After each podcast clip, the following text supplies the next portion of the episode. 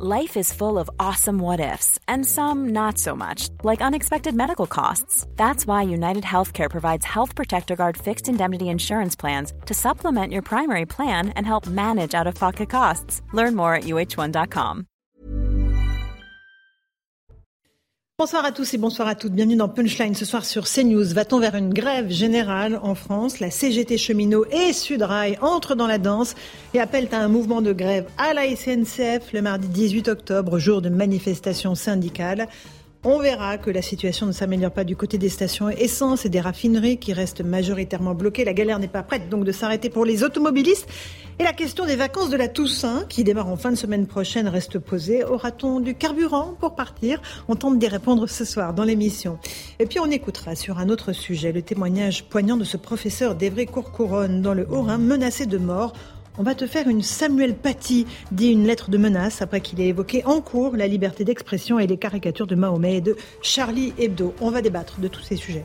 Ce soir, avec mes invités, nous sommes avec Eric Nolot. Bonsoir Eric. Bonsoir Journaliste et écrivain, bienvenue à vous sur notre plateau. Pierre Chasseret, délégué général de 40 millions d'automobilistes. Bonsoir Pierre. Bonsoir Laurence. On va avoir de vos, besoin de vos lumières pour, euh, pour euh, régler tous nos problèmes de station essence. Céline Pina, hélas, essayiste. Bonsoir. Bonsoir. Et Gérard Leclerc, journaliste euh, CNews notamment. Il est politique. Bonsoir Gérard, bienvenue.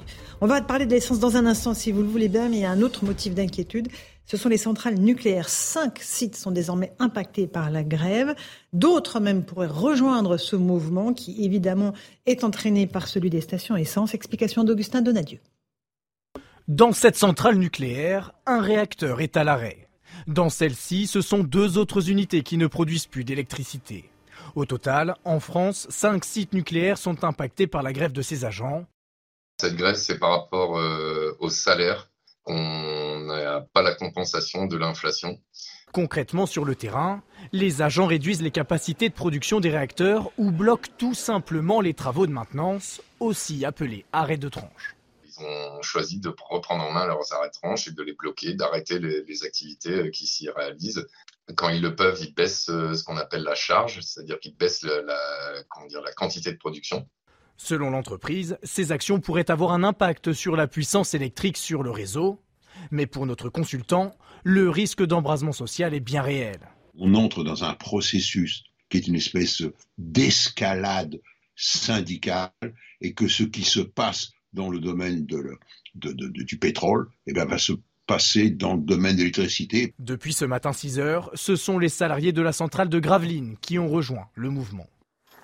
Et on vous a posé la question, est-ce que vous êtes inquiet par ce mouvement qui s'étend euh, aux centrales nucléaires, qui a démarré d'ailleurs il y a quelques jours déjà dans les centrales nucléaires? Écoutez vos réponses. Je trouve surtout que la situation sociale en France euh, est inquiétante et que je vois pas tellement d'issue euh, rapide euh, à cette crise qui commence. On est la France, on est l'une des plus grandes puissances mondiales. C'est hallucinant si on va dans, chez nos voisins. On voit qu'ils n'ont pas ces problèmes et pourquoi nous, la France, on a ces problèmes en fait? Ça me fâche un peu, je pense qu'ils en profitent. C'est assez facile de, de bloquer un pays, de faire suer ceux qui euh, ben, peuvent rien. Compte tenu du contexte actuel euh, et des, problèmes qu'on nous annonce, euh, c'est plutôt anxiogène tout ça et je me demande quand est-ce que ça va s'arrêter. Ça, pour être anxiogène, ça l'est. Eric Nolot, euh, on peut avoir un mouvement qui fait tache d'huile. Là, il y avait déjà un mouvement dans les centrales nucléaires, pour être très honnête, mais on voit que tout ça est en train de se rejoindre. Bah, il faut croire que le proverbe n'est plus valable. Un gouvernement averti n'en vaut pas forcément deux. Euh, sur ce plateau, ici même, on disait que ça ressemblait beaucoup au mouvement des Gilets jaunes, un mouvement qui est né à la pompe. Mhm. Là aussi, c'est par la par la pompe que ça, que ça a commencé. Et là, on a l'impression que le retard à l'allumage comme pendant la crise des Gilets jaunes, ne, parvient jamais à être comblé. Ça fait tache d'huile. Je vois que tout le monde se refile un peu la patate chaude pour savoir qui est responsable. Mais là, il n'est plus le temps de savoir qui est responsable. Il est temps de régler le problème. Il aurait dû être réglé. Et de mettre le pied sur le frein pour filer la métaphore de voilà euh, automobiliste que vous utilisez depuis tout à l'heure. Mais oui, mais il aurait fallu intervenir avant. Le, le, le, enfin, le prétexte de neutralité sous prétexte que c'est un conflit privé, mhm. quand, quand c'est des, dossiers aussi cruciaux, aussi essentiels, ça ne tient pas. Il fallait que le gouvernement s'en Maintenant, ça va être très très difficile parce que les syndicats ont bien compris qu'il y avait une fenêtre d'opportunité pour faire avancer leurs négociations. Et quand on aura réglé le problème bah, des raffineries, il y aura tous les autres qui vont, qui vont s'enclencher. Non, et ça ressemble énormément peut-être en pire au moment des Gilets jaunes. Bon, euh, Pierre Chasseret, avant de parler de l'essence, juste là, ça s'étend aux centrales nucléaires. Euh, ça fait tache d'huile Oui, c'est effrayant parce que c'est exactement ce que dit Eric. On est dans, dans le même système et, et, ce qui me fait très peur, c'est que cette fameuse convergence des luttes est en train de se faire. On ne sait pas où ça va nous mener. On sait juste qu'au départ, il y a cette fameuse phrase hein, d'Olivier Véran, euh, le porte-parole du gouvernement, qui dit il n'y a pas de pénurie. Il n'y a pas de pénurie. C'est le jour où il annonçait qu'il n'y avait pas de pénurie que les Français trouvaient plus d'une goutte de, d'essence euh, à la pompe. Non, on va sur, euh, on va sur malheureusement un, un conflit qui va s'étendre mais où il n'y a plus de fin et où il n'y a plus de début. On ne sait plus où on va. Tout le monde y va. J'ai vu que maintenant, euh, il y a même des grèves au niveau des transports qui sont annoncées. Bref, ah oui, la SNCF. On arrive, on arrive au moment des vacances scolaires. Et c'est pendant les vacances scolaires, bizarrement, juste avant le grand week-end de la Toussaint, qui est toujours un week-end crucial en France. Mmh. C'est symbolique, c'est très fort ce week-end de la Toussaint. Eh bien, c'est là que ça va commencer. Euh, Gérard Leclerc. Oui, je ne suis pas tout à fait d'accord. Je ne pense pas que ce soit pour l'instant le même phénomène que les Gilets jaunes. Les Gilets jaunes, c'était personne ne l'avait prévu, c'était parti de la base. Or là, euh, c'est totalement différent. Là, il y a vraiment la conjonction de trois, trois éléments. Le premier, c'est le pouvoir d'achat. On le savait, on le sait. Tous les sondages indiquent qu'il y a un vrai problème du pouvoir d'achat en France. Deuxièmement, vous avez un syndicat qui est un syndicat euh, particulièrement euh, dans la confrontation sociale. Mhm. C'est la CGT. et troisièmement, vous avez dans les deux cas, les deux cas, je parle de à la fois Total mais aussi EDF, deux entreprises publiques qui, c'est le moins qu'on puisse dire, n'ont pas très très bien géré tout ça. EDF qui se retrouve avec 30 centrales à l'arrêt parce qu'il n'y a pas eu de maintenance avant. Elle risque et, de pas redémarrer d'ailleurs. Hein. Et Total qui euh, pour, avait repoussé la négociation salariale euh, tout en octroyant 50% d'augmentation à son président. Voilà. Donc euh, je, vais... Et les dividendes. Et les, et les dividendes. Bon, donc vous mélangez tout ça et vous arrivez à la situation où on est aujourd'hui avec toute la question de savoir si effectivement la CGT arrivera euh, à, déclencher, à élargir son mouvement à d'autres. Ils essayent de le faire avec la SNCF, ils essayent de le faire avec EDF. Est-ce qu'il y en a d'autres Vont-ils y arriver? C'est pas non plus totalement gagné. Avec la question transversale des salaires, on est d'accord? On est sur des revendications salariales. Voilà, c'est là où il y a véritablement un, un, fond quand même qui est dangereux, qui est le grand mécontentement très général des salaires. Hein. Parce que le travail ne paye pas. Alors Pierre Chasseret et après Céline. Une très grande différence, c'est que là, c'est une minorité de grévistes qui paralyse le pays mhm. et qui prend en otage 40 millions d'automobilistes. Ça, c'est la réalité. Euh, alors que les Gilets jaunes, c'était pas ça. Les Gilets jaunes, au départ, euh, c'était... Euh, toujours. Le, gilet jaune, au départ, c'était des automobilistes qui posaient un gilet à l'avant-droit du véhicule. C'était juste un symbole. pas de blocage. Là, cette fois-ci, c'est vraiment minoritaire. C'est aussi pour ça que euh, les centrales ont intérêt d'appeler à la grève générale, parce qu'il est évident que ces grèves euh, en province, par exemple, on est obligé d'utiliser sa voiture. la grève à la pompe, c'est absolument pas populaire c'est pas suivi euh, et les gens ne sont pas d'accord. Si vous prenez maintenant la question des centrales nucléaires, c'est pareil. Les gens ne veulent pas avoir de coupure d'électricité. Ils sont déjà inquiets sur leur possibilité de, se chauffer. Ils ont froid en ce moment. On a oublié, mais comme les, les radiateurs sont pas rallumés dans certains endroits, il fait 17 degrés là où vous travaillez. C'est mmh. franchement pas agréable. Donc c'est euh, les endroits où les grèves se font ne sont absolument pas populaires. D'où l'intérêt d'étendre le mouvement pour justement faire entrer la question du pouvoir d'achat, parce que là, on euh, on n'y est pas du tout. Quand vous regardez en fait le salaire que touchent, alors ils ont des métiers très pénibles euh, au sein des raffineries, mais les salaires sont élevés. Ce ne sont pas du tout les salaires de la fonction publique d'un instituteur ou d'une infirmière. C'est pas aussi mirobolant que ce qu'on a bien voulu nous faire croire non plus. Hein. Non, mais ça reste quand même par rapport à la moyenne des salaires en France largement plus élevé. Donc on est quand même dans un, angle extrêmement particulier et je ne suis pas sûre que pour l'instant, à moins de passer à la grève générale, euh, continuer à bloquer les raffineries et euh, avoir des actions contre les centrales nucléaires soit très apprécié des Français. Qu'est-ce qui pourrait faire basculer à la grève générale en un mot, Gérard Leclerc? C'est justement la, question à laquelle on ne peut pas répondre. Vous remarquerez que toujours les conflits sociaux, ça part souvent sur une étincelle, sur quelque chose qu'on n'a pas prévu. Ce qui est sûr, c'est que pour l'instant, on est vraiment sur la corde raide. Si vous regardez les sondages, en gros, les, vraiment, les Français, c'est moitié-moitié. Mm-hmm. C'est assez surprenant. Il y en a en gros la moitié qui soutiennent y compris d'ailleurs le, le 42% si je me souviens bien, euh, le, le, mouvement euh, des euh, de, de la CGT, oui, du blocage non, non, non. Il y a 71% des Français dans le non, sondage CSA pour nous qui qui condamne le blocage. Oui, hein, mais d'accord. qui, quand même, qui comprenait. 71% contre. Il y avait un, en tout cas, il y avait un sondage qui n'était pas clair, qui était moitié-moitié. Ah non, bah pas celui que de CNews. Hein, et, ah, d'accord. Et, et, sur la réquisition, c'est pareil. Mais cela dit, en même temps, comme ça, ça peut évoluer très très vite. Enfin, moi, je crois que l'opinion est entre les deux, quoi. Voilà. ils sont, ils sont énervés de ne pas pouvoir prendre leur voiture, on les comprend. Et en même temps, si vous leur dites, oui, mais les salaires, d'ailleurs, on l'a entendu dans un des, l'un des intervenants tout à l'heure, il dit, oui, mais euh, il y a un problème de salaire. Quand même. Est-ce que -ce c'était si imprévisible que ça il y a quand même une nervosité d'ensemble en France. Il y a une opposition qui souffle sur les braises. On, entend, on entend quand même des députés appeler à la grève générale. C'est quand même pas, c'est quand même pas commun.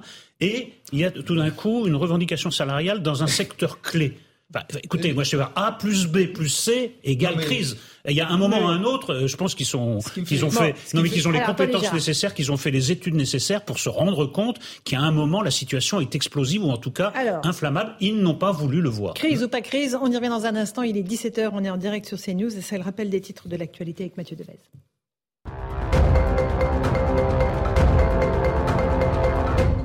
La CGT cheminot appelle à la grève le mardi 18 octobre. Le premier syndicat représentatif à la SNCF organise une journée de grève nationale. Il réclame des hausses de salaire et proteste contre les réquisitions dans le secteur de l'énergie.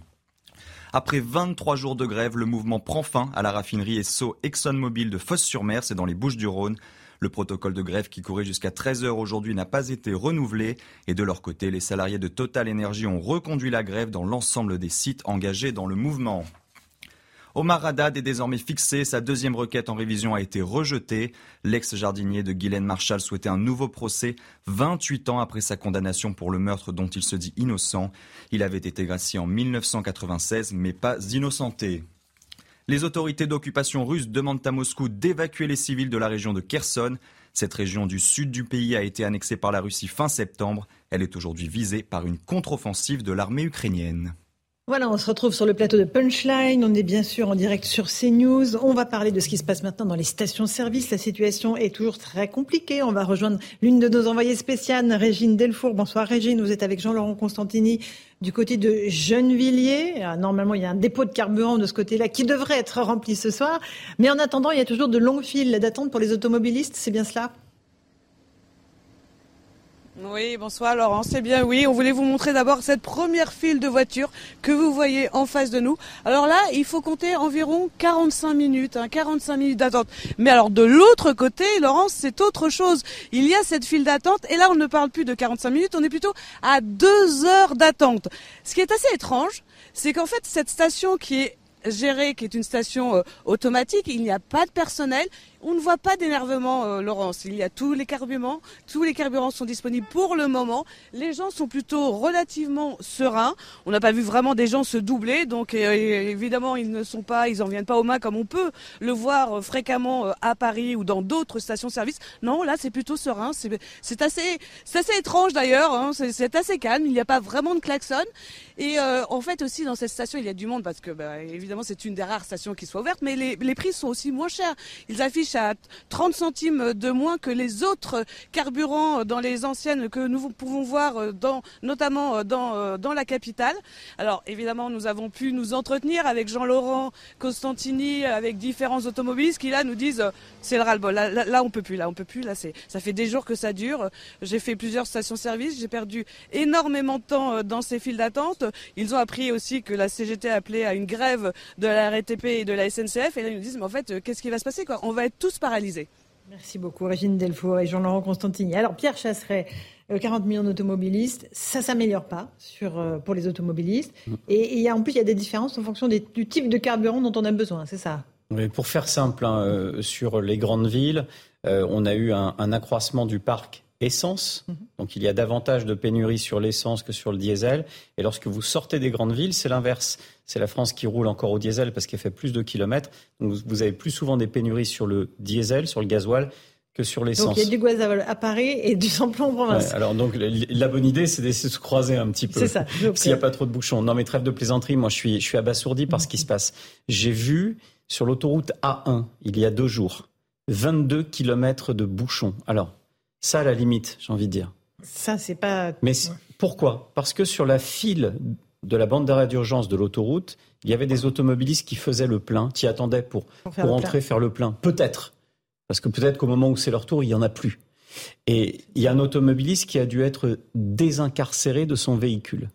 Parce qu'il y a eu un accident. Parce qu'il y a eu un accident terrible et il s'est fait rentrer dedans par un autre. Je trouve que cette situation, au bout d'un moment, il faut siffler la fin de la récréation. Mais ils le font, ils font que quatre réquisitions, six réquisitions. Non, mais c'est pas avec quatre réquisitions. Il faut expliquer vraiment à ceux qui nous écoutent ce que ça veut dire les réquisitions. Ça veut dire qu'on va pouvoir alimenter euh, les besoins prioritaires. Donc les pompiers, les ambulances, et c'est très bien, c'est déjà ça. Mais ça ne veut pas dire que pour l'automobiliste lambda, ça va changer dans son quotidien. Rien ne va changer. Là, euh, quand le président de la République nous dit vous verrez la semaine prochaine, c'est Byzance, c'est pas vrai. Mhm. La semaine prochaine, à moins de lire dans une boule de cristal ou dans du mar de ça café. Ça sera pareil. Ben, personne ne le sait. Ça peut s'enliser, ça peut s'arrêter. Mais en tout cas, de toute façon, entre le moment où ça s'arrête et le moment où l'essence revient, il se passe au moins 48 ou 72 heures. Donc franchement, il prend un sacré pari, Emmanuel Macron, à vouloir politiser ce dossier sur lequel il ne peut rien. Mais moi, ce qui m'inquiète mhm. dans cette histoire, c'est qu'on va se retrouver avec des dégâts euh, collatéraux. Imaginons ce soir, vous avez une mère de famille, un père de famille qui a un souci avec son bébé, qui doit l'amener à l'hôpital, qui habite en zone rurale, et il n'y a plus de carburant dans Titine. On fait quoi? Qui porte la responsabilité? Une minorité. On appelle les urgences, le SAMU, voilà. mais une petite. Oui, mais on perd du temps. Non, non, bien sûr. Et en fait, on laisse une petite minorité qui, pour des besoins Combien, non, combien soit-il légitime mm. Moi, je connais pas leur dossier. Les seuls qui peuvent juger de leur dossier, c'est eux-mêmes en tant qu'employés et gérer ça avec leur direction. Mais en tout cas, ils ont trouvé un moyen égoïste mm de mettre la pression et d'embarquer dans leur combat et de prendre en otage les 40 millions de Français qui ont besoin de leur voiture. Et ça, ce n'est pas du tout acceptable. Alors, c'est pas sur l'ensemble du territoire quand même, on, le signale, Pierre. Ah, mais c'est dur, c'est dur. Il y a des points névralgiques, évidemment, mais il y a des endroits où on trouve assez facilement. J'ai une information que je vais vous donner. Euh, j'ai passé un coup de fil dans le département de la Marne. Vous avez 60%. 60% des stations à sec. D'accord, donc c'est pas que un phénomène des grandes villes. Eric Nolot, un petit mot. Euh, oui, mais là, pourquoi? Parce que le rapport de force a basculé en la faveur de ces grévistes. Si ça avait été traité en temps et en heure bah, le rapport de force était beaucoup moins déséquilibré. Mais traité par qui? Par la direction de Total Energy, bah, on est d'accord. Exactement, hein exactement. Et mais, enfin, quand même, le, gouvernement, même s'il ne peut pas servir d'arbitre dans ce dossier, à l'oreille des dirigeants de Total. S'il décide que les dirigeants de Total doivent écouter les salariés, il y a les moyens de les convaincre. Ah bah, Ils ne l'ont pas fait. A priori, là, c'est ce soir 20h. Hein. Bah oui, voilà. Mais, voilà. mais quand, quand euh, Emmanuel Macron a dit que c'était la fin de l'abondance, on n'avait pas bien compris ce qu'il disait. Alors, c'est la fin de l'abondance en électricité, en essence. Écoutez, on a l'impression d'être dans un pays du tiers-monde. Il y a quelque chose qui se dérègle à vitesse grand V, avec les drames possibles que vous venez d'évoquer, avec aussi les phénomènes qui ont été très rapides de, de marché noir, de raquettes, de vente à la, sauvette, je trouve que ça se dégrade à une vitesse incroyable, avec en face, du côté du gouvernement et de Total, une, lenteur de réaction que je trouve très étonnante. On verra ces images de Créteil où il y avait des, stations, enfin voilà, sauvages en fait, euh, où, ah on voyait des voitures les unes derrière les autres avec des gars et des bidons. On regardera ça. Gérard Leclerc et après Céline. Non, il y a la conjonction, hélas, de deux, deux facteurs défavorables. Le premier, c'est qu'objectivement, Total a très très mal géré ça, ils continuent à mal le gérer. C'est-à-dire que là, aujourd'hui, ils annoncent donc un, un bonus d'un mois de salaire et... et, ah, ils annoncent une négociation ce soir à 20h avec les syndicats. Non, hein. et déjà avec le... Mais il faut que les syndicats acceptent. Voilà. mais bon, déjà, ce qui est totalement absurde, ils auraient dû commencer à négocier la semaine dernière, et puis quand on fait des négociations, on commence pas à dire oui, mais à condition que, etc. Non.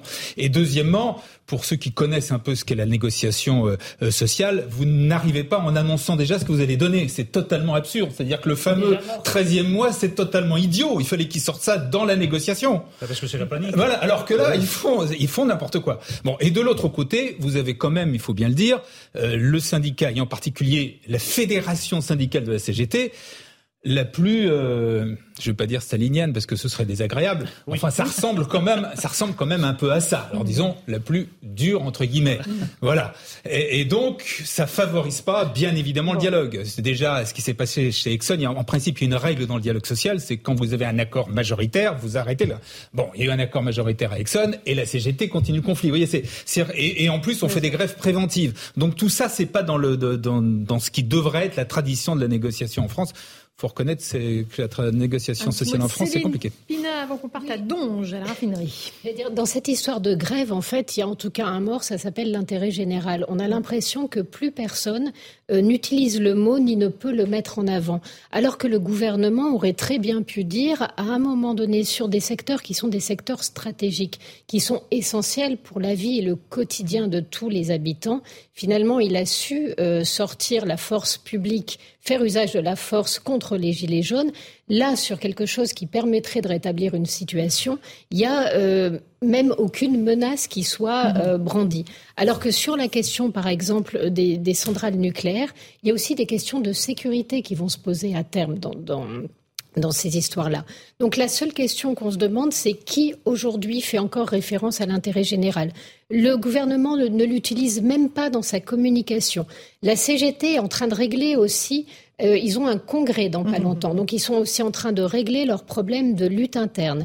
Euh, les travailleurs, eux, qui devraient comprendre qu'en fait, euh, finalement, ils sont normalement là pour sortir un, un produit, c'est mhm. important de produire de l'électricité aujourd'hui. C'est important de fournir de l'essence. C'est un rôle utile. Ils sont parmi ces premiers de corvée. On a le sentiment que finalement, la sensation du devoir ou le lien qu'on a aux autres n'existe pas. Tout le monde défend ses intérêts personnels, catégoriels, y compris le gouvernement, y compris l'entreprise totale. Et on a vraiment le mhm. sentiment d'une perte totale euh, de ce qui fait de nous une communauté politique unie. général. Voilà peut-être qu'on a perdu. On va repartir sur le terrain à. Vous savez, la raffinerie a rejoint hier le mouvement des, grévistes. La grève a été reconduite. Sur place, on a Michael Chailloux et Jean-Michel Decaze. Bonsoir à tous les deux. Euh, ça a été, euh, cette grève a été revotée. Dans quelle ambiance, euh, une ambiance euh, assez euh, détendue, j'ai envie de vous dire, euh, Laurence. Il y avait environ 250 salariés sur les 650 que compte l'entreprise, parce qu'évidemment, certains sont au repos. Il y a aussi les 3-8 ici dans, cette raffinerie. Et au bout de 45 minutes d'assemblée générale, eh bien, la grève a été reconduite pour 24 heures ici, avec un ton qui a monté un petit peu, puisqu'à la sortie, le délégué CGT brandissait la menace d'un un, arrêt total des installations s'il n'y avait pas euh, d'avancée euh, dans les négociations. Un arrêt total des installations, ça veut dire plus de raffinage, euh, alors que ici depuis hier déjà plus aucun produit, plus aucun carburant euh, ne sort. Et quand on arrête les installations, quand on arrête une raffinerie, il faut savoir qu'il faut environ une semaine euh, pour la faire euh, repartir. Vous voyez ce que ça veut dire. Alors ici, on a très peu goûté en fait ce qui s'est passé, ce que disait Gérard Leclerc sur votre plateau. On a très peu goûté les annonces par presse interposée de la direction de Total, la fameuse prime qui équivaut à un mois de salaire. On veut négocier autour d'une table, nous ont dit massivement les syndicats, notamment CGT et FO euh, en tête en sortant de cette Assemblée générale. Assemblée générale qui a eu lieu en début d'après-midi et c'est ensuite euh, vers 16 heures donc que l'on a appris euh, cette ouverture de, de négociation, cette réunion ce soir à 20 heures chez Total. On vous dira demain pour quand il y aura une prochaine Assemblée générale ici si cela peut vraiment changer les choses. Merci beaucoup Michael Chailloux et Jean-Michel Decaze en direct de Donge Loire-Atlantique. Un tout petit mot Pierre Chasseret, qu'est-ce que ça veut dire une raffinerie à l'arrêt? En fait, qu'est-ce qui arrive dans la raffinerie et qu'est-ce qui part dans les camions? C'est quoi la différence? Ben, En fait, c'est très simple. Hein. Euh, là, pour l'instant, le pétrole, il est là. Mhm. On pourrait l'acheminer, mais il ne peut pas sortir. D'accord. Voilà, pour faire simple. Hein. Euh, c'est-à-dire qu'en très peu de temps, on peut débloquer la machine. Ça peut aller très vite. Non, je m'amusais un petit peu de ça parce que je me disais. Non, mais la raffinerie sert à quoi? À transformer le, produit. Oui, c'est ça. ça. Euh, donc, moi, je m'amusais un petit peu dans ma tête parce que je me disais mince. Alors là, pour l'instant, c'était grande victoire de ceux qui avaient un véhicule électrique, pour l'instant, qui pouvaient encore recharger. Et là, on est en train de se rendre compte que même les voitures électriques, peut-être qu'elles vont être à l'arrêt plutôt que prévu. Non, mais c'est quoi la suite? En fait, on, a, on va se retrouver sans électricité, sans pétrole. C'est ça qui fait peur. C'est qu'une fois, une fois que quelqu'un a trouvé le détonateur et le bon bouton pour mhm. obtenir, alors dans ce cas-là, tout le monde va s'y mettre. et donc on nourrit une inflation. Mm. Parce que le principe même de l'inflation, c'est ça. C'est que si tout le monde est augmenté du même montant, les prix augmentent du même montant et ainsi de suite et on perd pas de pouvoir et on ne, on ne gagne pas en pouvoir d'achat. Donc malheureusement, j'ai peur que ce soit euh, ce soit quelque chose qui nous entraîne vers des gros conflits sociaux. Alors on disait que c'était pas si prévisible que ça. Moi, je me souviens que depuis très longtemps, euh, on a annoncé euh, un automne de chaud, oui. Euh, ouais, avec un gilet, des mouvements gilets jaunes puissance 10. On a annoncé une on n'y est pas encore au mouvement des gilets. je trouve les Français dans les files d'attente extrêmement calmes. Ah, on l'a vu tout à l'heure avec Régine Delfour. Franchement, ils sont hyper stoïques et résignés. Sauf si hein. ce mouvement finit par glisser sur un mouvement pouvoir d'achat. Si ça glisse sur le pouvoir d'achat, alors on embarque on est, on est que sur le pouvoir d'achat. Non, pas encore. Pour l'instant, on est sur une minorité qui tient en otage le reste de la population. Les pouvoirs d'achat. Oui, mais la revendication d'une de, de, minorité de personnes qui, qui finalement impose sa loi à d'autres Oui, mais qui la peuvent que les bosser. avec les gilets jaunes, c'est que là, c'est le droit de grève qui est dans la balance, Mhm, ce qui n'était pas le cas des gilets jaunes. Donc c'est beaucoup plus difficile à manier, ce que disait Céline Pina. Les moyens de coercition sont presque nuls, parce que dès que vous faites quelque chose, c'est les gens se roulent par terre en disant mais vous vous attentez, euh, voilà, au droit de grève. Donc c'est quelque chose de, Non, alors surtout ils se sont- ils avec sont- une opposition aux aguets. Alors si en plus vous allez empiéter sur le droit de grève, vous allez avoir alors là tous les syndicats unis, parce que pour l'instant le front syndical n'est pas uni, donc Oui, euh, s'en oui. tire encore, on s'en tire encore à peu près bien. Mais si vous touchez au droit de grève, alors là ça va être Bah, la réquisition, c'est quand même euh, un petit pas en direction de. Oui, mais de- justement, regardez la réquisition, ils l'ont fait uniquement sur Exxon, parce qu'il y avait eu un accord majoritaire, et donc dans ces cas-là, on peut estimer que la grève est abusive. Mais euh, on peut pas, parce que vous avez, vous êtes tous les deux, vous avez, vous êtes intervenus sur ce thème, pourquoi le- le- le- le- l'État n'intervient pas, etc. Le- le- la réquisition, c'est extrêmement réglementé, extrêmement serré. C'est sur une durée précise, c'est sur une activité précise. Et autrement, vous êtes tout simplement euh, accusé de briser la... Et vous êtes hors la loi. Donc, on- c'est c'est c'est pas aussi simple que ça. Je vous c'est assez assure. martial, hein, oui, oui, oui, c'est très. euh, Sur la, question, sur la question du nucléaire, en revanche, quand il y a un vrai risque, euh, là, on peut intervenir. Et, et là, quand on entendait la personne discuter, on avait quand même l'impression de gens qui ne savaient pas tellement à quoi ils s'attaquaient, parce qu'on on- on n'arrête pas et on ne ralentit pas comme ça un réacteur. Donc à un moment donné, soit vous êtes un gouvernement responsable et vous assumez le rôle que vous avez à jouer, et sinon, finalement, la seule chose qu'on va vous dire, c'est vous ne faites usage de la force publique que contre les gilets jaunes. Dès que vous avez des gens faibles en face de vous, là, vous y allez. Dès que vous avez une force constituée, il n'y a plus personne. La question n'est plus la légitimité de l'action, c'est la faiblesse de la personne en face. Et là, on est dans une chute démocratique réelle. Alors justement, à Dunkerque, les euh, gendarmes sont allés chercher les réquisitionnés. On va voir comment ça s'est passé. Euh, c'est maintenant officiel. Le personnel a été réquisitionné euh, par la gendarmerie à leur domicile. Euh, on trouve ça absolument scandaleux. Euh, on s'est retrouvé avec des salariés qui ont vu les gendarmes frapper à leur porte pour leur euh, faire signer des ordres de réquisition devant leur famille, devant leurs enfants. Donc on est aujourd'hui dans une rupture complète du dialogue social chez Total Energy. Voilà, et c'est ce soir que ça doit négocier. Donc euh, bonne ambiance euh, à 20h au siège de Total Énergie. On utilise le mot réquisition comme Oui, ça oui. un peu de manière légère, mais, Mais ça c'est une correspond vraie réquisition. À, à des procédures martiales où ce sont les forces de l'ordre qui se présentent sur votre palier Mhm. et avec toutes les conséquences euh, que ça peut entraîner. c'est pas si anodin ah non, c'est pas Bah du tout, Oui, euh, pas du tout même. c'est pas du Pas tout du un tout. processus administratif. Oui, oui. Veuillez vous présenter, c'est on vient vous chercher en uniforme. Donc il y a un côté Et martial. on vous emmène à votre travail. Voilà, qui, est- qui doit être utilisé avec parcimonie parce que ça donne une, Mhm. ça donne une drôle d'ambiance. que quand on a une famille Oui, et- Pierre et, qu'on voit, euh, Oui, quand et même. qu'on a ces gamins et qu'on voit les Mhm. forces de l'ordre arriver devant la, devant la porte, ça doit être particulièrement traumatisant. Ça, ça tout le monde en est conscient. Un dernier mot là-dessus, euh, Gérard, ou on part euh, directement euh, voir une autre euh, raffinerie? Non, on l'envoie à un autre raffineur parce que je, je n'en répéterai que je ferai que répéter. C'est c'est quelque chose de très compliqué. De qui voilà, les gens qui disent il suffit d'eux, non, c'est pas vrai. C'est Mhm. Allez, on part à la raffinerie Esso de Gravenchon-Port-Jérôme, Seine-Maritime. Là, les salariés ont voté la poursuite de la grève malgré les menaces de réquisition du gouvernement. Sur place, Jeanne Cancard et Fabrice Elsner. Au 24e jour de grève ici sur le site de Gravenchon, les salariés sont moins nombreux à participer au mouvement. Certains baissent les bras face à une direction qui n'entend pas leurs revendications, tandis que d'autres sont hésitants après la levée de la grève sur le site Esso de Fos-sur-Mer. Mais malgré tout, le mouvement se poursuit. Ici, une détermination qui persiste chez certains sur fond de colère face aux réquisitions ordonnées par le gouvernement. Ces réquisitions qui permettent un service minimum, par exemple, les salariés grévistes qui ont été réquisitionnés ce matin, eh bien, ont permis l'ouverture des vannes pour acheminer ainsi le carburant, soit via les camions citernes que nous avons vus, soit via les tuyaux souterrains qui relient ce site au site, au dépôt de Gennevilliers en Ile-de-France. Concernant la phrase d'Emmanuel Macron de ce mercredi soir sur un possible retour à la normale dès la semaine prochaine, eh bien ici, les salariés de cette raffinerie n'y croient pas pour le moment. Merci beaucoup, Jeanne Cancard et Fabrice Elsner. Effectivement, le président Macron a dit qu'il y aura un retour à la normale dans la semaine. Euh, Pierre Chasseret? Là, il, il a servi l'argument pour que les grévistes veuillent Continue, absolument le voilà. faire monter, Ouais. mentir. Euh, C'était évidemment la phrase à ne pas dire, d'autant plus que franchement, personne n'en sait rien. D'ailleurs, j'en veux pour preuve l'utilisation des stocks stratégiques de l'État.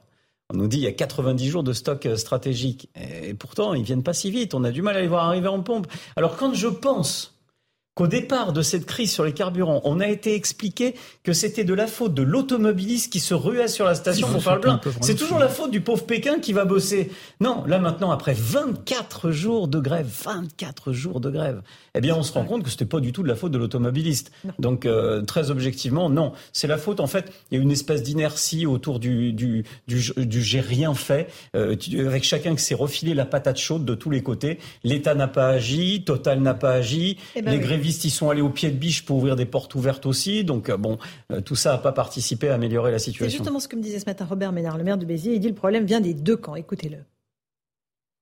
Quand vous dites à quelqu'un qui dernier. gagne 5,9 millions d'euros par an, mais enfin évidemment que ça scandalise les gens. Ils ont fait des profits colossaux, mais de l'autre. Alors donc il faut commencer par dire ça, dire que c'est anormal, ça reste moralement condamnable. Et en même temps, oui, euh, moi je vois autour de moi euh, 10% d'augmentation quand tu gagnes en gros entre 4 000 et 5 000 euros et que t'emmerdes la France entière. Une fois de plus, je comprends pas que chaque camp choisissent de ne se scandaliser que d'une partie. Alors les uns disent oui quand même les salaires sont trop avec ce qu'ils gagnent, ils ont qu'à pas faire grève et de l'autre côté euh, les mêmes qui vous disent ah oui mais le PDG c'est pas un problème. C'est les deux problèmes. Voilà, et les 5,9 millions d'euros annuels, il parlait de, du salaire de M. Patrick Pouyanné, le nouveau PDG de Total. C'est un peu un, peu tragique de répétition parce que c'est exactement les mêmes arguments qui étaient échangés pour le nucléaire, où Mhm. on se renvoyait la balle entre EDF, alors qui n'aurait pas bien fait son travail, et puis le gouvernement, euh, quand Macron était aux affaires, mais dans un autre poste, euh, qui aurait euh, démantelé la, la filière nucléaire. Pendant ce temps-là, le, bah, qui assiste au match, euh, au ping-pong euh, tragique, bah, c'est le citoyen et qui en paye les conséquences. C'est le citoyen aussi. Franchement, il faudrait vraiment qu'ils prennent ça à bras le corps parce que ça sent quand même très mauvais. Hein. Céline Pina. Je, je trouve très juste la remarque sur le fait que les deux parties sont impliquées. Et je pense que euh, essentiellement, c'est la perte de sens du travail qui est en cause. Autrement dit, pour Patrick Pouyanné, qui au passage s'est augmenté de 52%, ça explique aussi la rage de ses employés, euh, finalement, une entreprise comme Total, elle est là pour cracher de l'argent et cet argent doit être redistribué aux actionnaires. Et de l'autre côté, euh, on explique finalement, on désinvestit complètement le travailleur en lui disant qu'il est là aussi pour nourrir l'actionnaire et pour faire un rendement à 10-15%. Le sens de son travail est complètement disparu. L'investissement qu'on peut avoir dans le travail, le, le sentiment de rendre service et d'être utile disparaît. Ne reste plus que des discussions d'épiciers autour de la répartition finalement entre le capital et le travail. Et dans cette répartition, aujourd'hui, le capital a eu la part très belle. Aujourd'hui, les choses s'inversent un petit peu. Le seul souci, c'est que ceux qui sont à la tête des négociations sont des gens qui ont vécu, euh, j'allais dire, sur un... Euh, les, les- les syndicats aujourd'hui sont peu représentatifs et ont toujours du mal à être en lien profond avec la population. Aujourd'hui, ils tirent leur épingle du jeu, mais pas forcément dans le sens d'un rééquilibrage intelligent et intéressant. Oui, Ça me fait rééquilibrage penser- intelligent et ça me- intéressant. Ça me, fait, ça me fait beaucoup penser aux sociétés d'autoroutes. C'est un peu la même chose. C'est-à-dire que Mhm. on est sur des bénéfices extraordinaires, tout le monde en parle, ça énerve tout le monde, et puis c'est latent. Et là, vous savez que les, les tarifs des sociétés d'autoroutes étant indexés sur l'inflation, en partie, Ça va remonter. bah, ce qui va se passer au 1er février, ça va être une augmentation record. Donc je vous dis, on va passer un hiver sympathique. hein. Et, mais il y a un dénominateur commun à tout Mhm. ça, c'est qu'à chaque fois, ce sont des sociétés qui se fichent du client. C'est-à-dire que objectivement, Parce que le client n'a pas le choix, en fait. mais c'est ça. Avant que Total décide, décide de mettre un petit geste euh, pour les, les automobilistes, bah, finalement, moi, avec le recul, je regarde les prix, je me dis, donc on aurait pu le faire avant. Et bien sur les, auto- les, so- les sociétés d'autoroute, ça va être la même chose. Comme ils sont en situation de monopole et que l'automobiliste prend l'autoroute parce que sinon, il a le droit au radar à 80 km heure, eh bien forcément, ils sont en situation de monopole. Je pense que le dénominateur de commun, commun à tout ça, c'est toujours le français automobiliste qui bosse. Un Voilà. tout petit mot sur les petits conseils que vous nous donnez euh, le matin dans la matinale de Romain des Arbres. Il y a des applis, c'est Ouais. ça? Il faut croiser trois ou quatre applis pour essayer de trouver une station en, temps réel, c'est ça? Alors c'est ça. Alors les applis sont collaboratives, c'est-à-dire euh, comme un réseau social, un Mhm. peu chacun peut y mettre son information, et aussi euh, remise à jour par les stations elles-mêmes. Donc moi je conseille d'en télécharger deux, trois. Alors on va en citer trois euh, Gasoil Now, Essence Co. Et puis on va prendre station la moins chère, tiens, SLMC. Vous prenez ces trois stations qui vont vous permettre euh, de voir dans quelle station euh, il reste un peu de carburant. Bon, le problème, c'est qu'il reste du carburant, oui, mais il n'y a pas marqué le temps de queue pour avoir le litre de carburant. C'est ça. Le problème, c'est ça. Mais ça marche pas mal. Ok, on va écouter. Vous allez télécharger tout ça sur mon téléphone. Pendant la pub, on fait une petite pause. On se retrouve. On parlera du système D parce que les automobilistes en sont évidemment réduits au système D. Le covoiturage, ça marche pas mal, mais à condition qu'on trouve de l'essence. À tout de suite dans Punchline sur CNews. 17h30, on est en direct sur CNews. Dans un instant, les débats de Punchline, mais tout de suite le rappel des titres de l'actualité avec Mathieu Devez.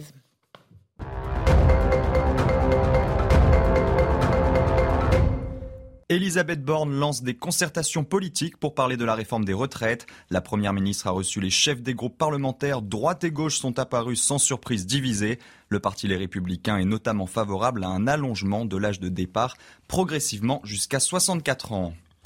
La grève reconduite sur le site Esso ExxonMobil de Gravenchon-Port-Jérôme, c'est en Seine-Maritime. Dans ce dépôt, le ministère de la Transition énergétique a lancé hier la réquisition des personnels. Objectif débloquer des stocks de carburant et ravitailler les stations-service. Et puis Vladimir Poutine propose à Recep Tayyip Erdogan la création d'un hub gazier en Turquie. Il s'agit d'exporter du gaz à l'Europe au moment où les livraisons russes vers l'Union européenne sont affectées par les sanctions et les fuites des gazoducs Nord Stream. Merci beaucoup euh, Mathieu Deves. C'est vrai qu'il ne manquait plus que la réforme des retraites. Parce que là, et là, on a trouvé l'allumette qui fait craquer tout le baril. Euh, mais bon, c'est pas bon tout de suite. Hein. Ils ont eu la, prudence de retarder tout ça au mois de janvier. A oui, c'est bien. Il y a un peu de raison qui a l'air de s'insinuer. non, je crois que enfin, ça vient très très. C'est comme à la pompe. Hein, c'est dur. Hein. Il faut, faut faire la queue pour trouver la raison. Encore une fois, les mêmes victimes. C'est-à-dire que ce sont ceux qui travaillent, qui prennent leur voiture, etc. les victimes, ça fait bondir Gérard Leclerc. C'est pas ça. Mais les retraites, c'est pas uniquement les gens qui sont en voiture. Je comprends pas très bien. Ce sont les gens qui travaillent. Mais Oui, non, mais il y a des... oui, c'est sûr que par définition, la retraite, c'est des gens qui travaillent, mais c'est pas forcément des gens qui prennent leur voiture. je vous vois, mon cher Gérard, je me dis, mais c'est pas possible. Il y a eu un problème quand il était petit. On lui a volé ses petites voitures et donc il le vit mal. Mais je sais pas ce qui s'est passé avec la voiture, mais vous aimez pas ça, la voiture. Vous savez, je suis peut-être aller plus loin que vous en voiture. Je vais aller euh, très très loin en voiture. Non, non, c'est pas le souci. Votre ami prévient ne regarde pas. C'est pas la question de la voiture, c'est est-ce que cette crise va avoir comme conséquence qu'on va traiter le problème à la base. On voit bien qu'il y a un problème avec le salariat de manière générale. Alors évidemment, on peut mettre des pansements, on peut essayer de mm-hmm. résoudre cette crise, mais à un moment ou à un autre, il va bien falloir s'attaquer à la, voilà, à la racine, à la du, racine mal. du mal. Et là, euh, malheureusement, on va de situation d'urgence en urgence sans s'attaquer euh, à la J'aimerais juste vous montrer ce reportage de Stéphanie Rouquet sur le covoiturage, parce qu'évidemment, euh, ah. moins il y a d'essence, bah, plus on essaie de se rassembler dans les voitures. Évidemment, c'est pas toujours simple. Regardez les contraintes et les avantages du covoiturage. Ce matin, Eve a récupéré Caroline à Coudoux, en plein centre des Bouches-du-Rhône. Direction leur lieu de travail, à une trentaine de kilomètres de là. Je suis déjà très en stress, euh, je cherche déjà un peu de l'essence partout, je tourne dans les villes, mais euh, c'est très compliqué. Vous n'avez pas le covoiturage, pas de travail? Ah, honnêtement, euh, je pense que ouais, je viendrai en vélo, sauf que j'habite pas à côté, donc c'est pas évident, quoi. comment faire, je sais pas. Si Caroline a son plein d'essence, elle peut m'emmener, vice versa. Comme Eve et Caroline, de nombreux Français se tournent ces jours-ci vers le covoiturage. Les applications spécialisées dans les trajets domicile-travail enregistrent de fortes hausses d'inscriptions depuis le week-end dernier. Depuis qu'il y a la pénurie, c'est impressionnant. On pourrait remplir la voiture euh, deux fois. Un système D qui a tout de même ses limites. Si la crise dans les stations-service perdure, les conducteurs seront de moins en moins nombreux à pouvoir proposer leurs services. Pierre Chasseret, ça a ses limites, le covoiturage? Oui, c'est une vraie limite. Autant ça prend bien sur les trajets longue distance, mhm. parce qu'il y a une véritable économie qui est générée pour tout le monde. Donc sur du trajet domicile-travail, ça marche beaucoup moins. Alors là, oui, en situation de mhm. crise, c'est comme pendant la grève de 95, on faisait tous du stop. Mhm. Je me souviens même moi, pour aller euh, à l'époque euh, au lycée, je faisais du stop. Mais ensuite, ça s'arrête. C'est-à-dire que ça répond uniquement à une problématique extrêmement serrée, la contrainte. Mhm. Et, euh, et pourquoi ça fonctionne pas sur le trajet domicile-travail? Parce que les contraintes dépasse l'intérêt financier qu'on peut avoir. Mmh, en fait, on va grappiller quelques centimes. Il faudrait, ça serait génial de faire marcher le covoiturage domicile-travail. Il y aurait moins de monde sur la route, donc moins de bouchons. Mais pour ça, il faudrait qu'il y ait une véritable rétribution qui soit autorisé. Du covoiturage. Du covoiturage. c'est envisagé hein, d'ailleurs hein, par euh, à l'Assemblée. Très peu parce 100 euros, je crois. Il y aurait une prime de 100 euros. Euh, euh, oui. Pour, ceux qui font du covoiturage. voilà, c'est ça. Mais, mais c'est pas suffisant dans la durée. C'est pour l'inscription, mais c'est pas suffisant dans la durée. Ce qu'il faudrait, c'est permettre la rétribution. C'est-à-dire que vous puissiez vraiment gagner quelque chose, gagner de l'argent Oui, à covoiturer faire taxi, quoi. de personnes. Ça s'appelle faire taxi, excusez-moi. Mais- Et c'est là qu'il y a le blocage d'ailleurs.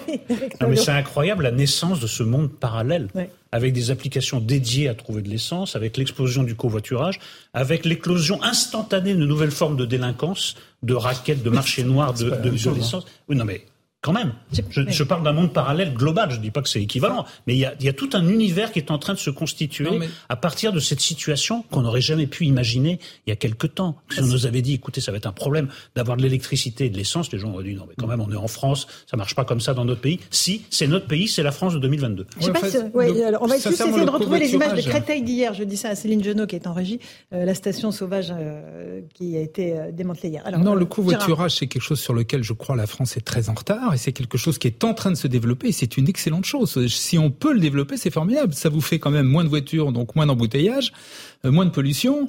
Euh, tout le monde y gagne. Et pour les gens, euh, bien évidemment, ça, ça divise, s'ils sont à deux ou trois, ça divise la, la- la note du, du Ah, déplacement. Donc, euh, donc je, moi, je pense que c'est une, une très bonne formule et qu'il faut, euh, il faut effectivement développer. Je vous dis, il y a Un encore optimiste. beaucoup de... Vous êtes non, un optimiste. et mais bon. regardez, vérifiez, vous verrez que c'est en train de se développer. Moi, je Bah vois oui. des endroits, je, je vois, discutable, on-. Alors, on a retrouvé les images, juste. Pierre Chasseret, pour vous poser la question de, de Créteil, euh, où on- les policiers ont découvert euh, un véritable circuit parallèle. hein. Les, les gars allaient acheter l'essence dans des bidons, ils la revendaient au prix qu'ils veulent, hein, vraiment, absolument. Là, euh, dans, le- dans la cité, Euh, il y, a- il y a beaucoup d'exemples comme ça, il y a beaucoup de marchés noirs, il y a beaucoup de trafic en ce moment. Ah mais je vais aller plus loin. Euh, là où j'ai fait mon plein ce matin, j'ai retrouvé des bouteilles vides à côté. On a tous compris ce qui se passe. Que racontez-moi. on- bah, c'est simple en fait. euh, tout le monde vient, enfin tout le monde. Les délinquants viennent avec des bouteilles d'eau vides d'un litre 5 Mhm. qu'ils remplissent discrètement à la station-service. Je croyais que c'était interdit. Et- Oui, mais... Eh bien, Ben voilà la différence. Tant que vous ne vous faites pas Entre les gens naïfs et les braves j'ai de gens. mauvaises nouvelles pour vous. mais, euh, Je crois que c'est les jerrycans. Alors là, les bouteilles d'eau, c'est mais pas même tout les à bouteilles, fait. parce que la, la bouteille c'est un litre 5, c'est parfait. Et derrière, c'est revendu dans des commerces à la sauvette à hauteur de 3 euros, 3,50 euros le litre. C'est de la folie. Mais ce qui est encore plus, là où on baigne encore plus dans la folie, c'est les témoignages qui sont remontés Mhm. avec euh, des délinquants qui entrent sur les stations-service de Ah ben nuit et qui régulent ceux qui ont le droit de passer à la station-service. Et ceux à qui ils disent de faire mon demi-tour. quartier, t'es pas de mon quartier, tu C'est passes, le tu monde passes pas. parallèle, voilà, c'est le monde on parallèle qui, s'installe petit à petit. Ah, mais c'est extraordinaire. C'est surnaturel, C'est la un chose. monde, c'est monde qui apparaît aux yeux de tous, mais euh, ce qui est très intéressant, c'est que par exemple la station de Villiers-le-Bel comme ça a été réquisitionnée. Mhm. Et quand vous lisez le témoignage du maire dans Le Parisien, il vous dit mais ça fait des années qu'il y a un quartier dans lequel il y a une famille de voyous qui raquettent un certain nombre d'entreprises privées. Ils ont juste étendu, j'allais dire, le, le domaine potentiel de contrôle du territoire et de raquettes. Donc ils profitent des crises pour étendre leur pouvoir, mais ce sont des choses que l'on connaît déjà dans certaines zones euh, de non-droit. Donc C'est- c'est nouveau sous le soleil, quoi. Alors si, le fait que ça s'étende, que Mhm. ça déborde et que ça fasse tache d'huile, oui, ça c'est nouveau. Mais en revanche, le, le système de raquettes dans certains endroits à Mhm. l'égard de l'entreprise privée, on le connaît déjà et on le connaît encore plus à l'égard de, de, de l'institution publique, à savoir qu'un certain nombre de centres sociaux, de maisons de quartier sont déjà complètement pris en main Et euh, en par une partie des habitants ce- et pas les meilleurs. Au terme de notre débat, c'est-à-dire qu'il y a une semaine où il y a, oui, ou- une semaine ou deux, on discutait de ces dealers qui autorisaient ou non les gens à rentrer chez, Chez eux, eux. ou à recevoir leur famille. Là, on entend parler de, des mêmes dealers ou des mêmes délinquants qui autorisent les gens à prendre de l'essence ou à ne pas prendre de l'essence. Écoutez, moi je trouve qu'on en parle avec beaucoup de calme, mais moi je suis vraiment très inquiet pour ce pays quand même, parce que Mhm. chaque semaine il y a une extension du domaine de la de la De délinquance et un peu du laisser faire, parce que si j'ai bien regardé les images, euh, quand les flics sont arrivés, les bouteilles étaient déjà vides. Oui. Donc je pense pas qu'elles se soient Tout vidées en quelques secondes. Donc il y a quelque chose qui, même dans la réponse des forces de l'ordre, qui me paraît un peu euh, relevé du retard à, l'allumage. À Villiers-le-Bel, euh, les, les jeunes se sont battus parce qu'ils ont défendu leur territoire. Ils avaient, par droit de conquête, occupé un certain espace. Euh, quand on veut le leur retirer, ben, on défend sa conquête. Et pour eux, dans une logique tribale, c'est cohérent. Mhm. Alors, un dernier mot là-dessus, Pierre Chasseret. Oui, bah déjà, il faut savoir que c'est comme sur tous les commerces parallèles, Eric, en fait, il y a des guetteurs. Donc, euh, dès que le guetteur a donné le signal euh, qu'il y a de la vente à la sauvette et que donc les forces de l'ordre vont intervenir, ben forcément tout s'arrête. Hmm. Et on retrouve que ce qui reste par terre est complètement. Non, je voulais en profiter pour lancer un, un petit appel parce qu'on parle des carburants, mais c'est Mhm. très important. Il faut pas oublier les mots ce matin de Bruno Le Maire qui sont passés inaperçus. hein. Mhm. il, a clairement affirmé qu'il ne reviendrait pas sur le bonus versé aux Français, le petit geste sur les carburants, au 31 octobre. Ça veut dire que pour être très clair pour ceux qui nous regardent, vous dire la ristourne à la pompe. La ristourne à la pompe, le, dans la nuit. Elle ne va pas baisser, vous voulez dire eh ben si, justement. Mais ça veut dire qu'au 31 octobre, dans la nuit du 31 octobre au 1er novembre, après cette crise des carburants maintenant de Halloween, pénurie, Halloween à la station essence il va y avoir force, il va y avoir une augmentation du prix à la pompe en une nuit de plus? De plus 30 centimes parce qu'il y a aussi la fin du dispositif total progressif. Plus 30 centimes. On va se coucher, le lendemain, il y a 30 centimes de plus. Que vont faire les Français? La ils vont queue eh ben, ils vont faire la queue la veille. C'est-à-dire d'une crise de pénurie générée par des grèves, on va basculer une crise de pénurie générée systématiquement par un gouvernement qui ne veut pas entendre que la TVA sur le carburant est trop élevé. Il faut être très clair. Votre petit coup de gueule, Pierre. On n'a jamais. Petit coup de gueule de Pierre. Mais voilà, Gérard qui monte on n'a jamais vu, On jamais vu autant aujourd'hui que le carburant était un produit de première nécessité. Et ensuite. Vous voyez le corporatisme. Ouais. C'est comme ça. C'est un autre Allez-y, Gérard. En revanche, Gérard, défendez-vous. Ce serait tellement mieux si on supprimait d'ailleurs tous les impôts. Ce serait encore mieux. C'est parce que je on vous ai peut, dit. Bah si, non, mais c'est bien sûr que c'est tout le monde rêve de, de payer moins d'impôts, moins de TVA. Simplement, il y a un moment quand vous avez un budget à 150 milliards de déficit, vous avez 3 milliards, 3 000 milliards de dettes. Il y a un moment, je veux bien qu'on supprime tous les impôts, mais ça va poser un problème. pour l'instant, l'essence, pour l'instant, l'essence, l'essence est moins chère. Vous le savez bien en France que chez la plupart de nos voisins. La preuve, c'est qu'ils viennent prendre de l'essence en France, que ce soit les Belges ou que ce soit les Suisses. Vous êtes sûr qu'ils font la Enfin, a encore, a Non, non, avant, les grèves, peut-être pas Voilà. maintenant, mais avant les grèves. Donc voilà. Alors c'est vrai que bien évidemment, il fallait aider parce que la, hausse à un moment avait été avait été trop forte. Euh, simplement, euh, oui, il y a un moment, on ne pourra pas continuer continuellement artificiellement à maintenir. D'ailleurs, il y a que la France qui le fait à ce niveau-là. Il y a que la France qui le fait. Mais va- c'est sûr que ce serait mieux. Hein, euh, on parlait de problème d'anticipation euh, au début d'émission. Là, on a clairement un problème d'anticipation. La crise n'est pas résolue, mais on a une annonce qui est une annonce euh, stupide, enfin qui ne peut que mettre le, le feu aux poudres. Euh, déjà, c'est quand même un problème d'avoir un gouvernement qui n'est pas conscient euh, de, de tout cela. Ensuite, oui, c'est un peu. Mais euh, par ont- exemple, la ça- ça réduction. commence à aller- voilà, mais la réduction de À 30 infuser, pour- là. la réduction de 30 centimes de Total. Total continue à engranger des bénéfices monstrueux. Oui. Ça n'a pas baissé. Donc on peut m'expliquer pourquoi. Ça ne baissera pas. Et, et justement, donc pourquoi est-ce qu'ils arrêtent cette ristourne Euh, gar- gardons à l'esprit qu'ils ont proposé cette ristourne pour ne pas payer d'impôts, pour ne pas voir la taxation Ah, de des Total, bénéfices ok, indus. Donc à un moment donné, quand vous croisez les deux et que vous êtes incapable ni, ni d'anticiper, ni de faire pression sur votre pétrolier, le gouvernement a quand même un gros problème. et une vraie responsabilité. J'aimerais qu'on garde quelques instants pour évoquer euh, euh, le cas de ce professeur. J'en ai parlé au tout début de l'émission, un professeur d'Evry-Courcouronne dans le Haut-Rhin qui a été menacé de mort après avoir évoqué en classe la liberté d'expression, les caricatures de Mahomet et Charlie Hebdo. On va écouter son témoignage qui est très fort, recueilli par Augustin Donadieu, puis on va parler de ces problèmes d'atteinte à la laïcité dans notre pays qui sont récurrents. 313 signalements rien pour le mois de septembre. D'abord, on écoute ce professeur menacé. Et bon, je vais, je vais essayer de, de la lire. L'émotion est encore vive. Ce professeur d'histoire-géographie peine à lire la lettre qui lui a été envoyée à son lycée ce lundi matin. On va lui faire une Samuel Paty à lui et son père, le vieux rabbin sioniste. Cinq lignes qui ont bouleversé la vie de cet enseignant On va s'occuper de lui à la sortie du lycée. et celle de sa famille. C'est très violent parce que ça me touche personnellement dans mon identité privée et ça me touche en tant que professeur puisque il y a le nom du, du collègue donc c'est pour faire mal aussi. Ce courrier apparaît en effet presque deux ans jour pour jour après l'assassinat du professeur Samuel Paty. C'est une lettre qui n'est qui est pas envoyée à n'importe quel moment, donc euh, oui, ça, ça interroge et ça, ça met dans une, une angoisse euh, voilà, certaine. quoi. Malgré la peur, ce professeur a voulu prendre la parole.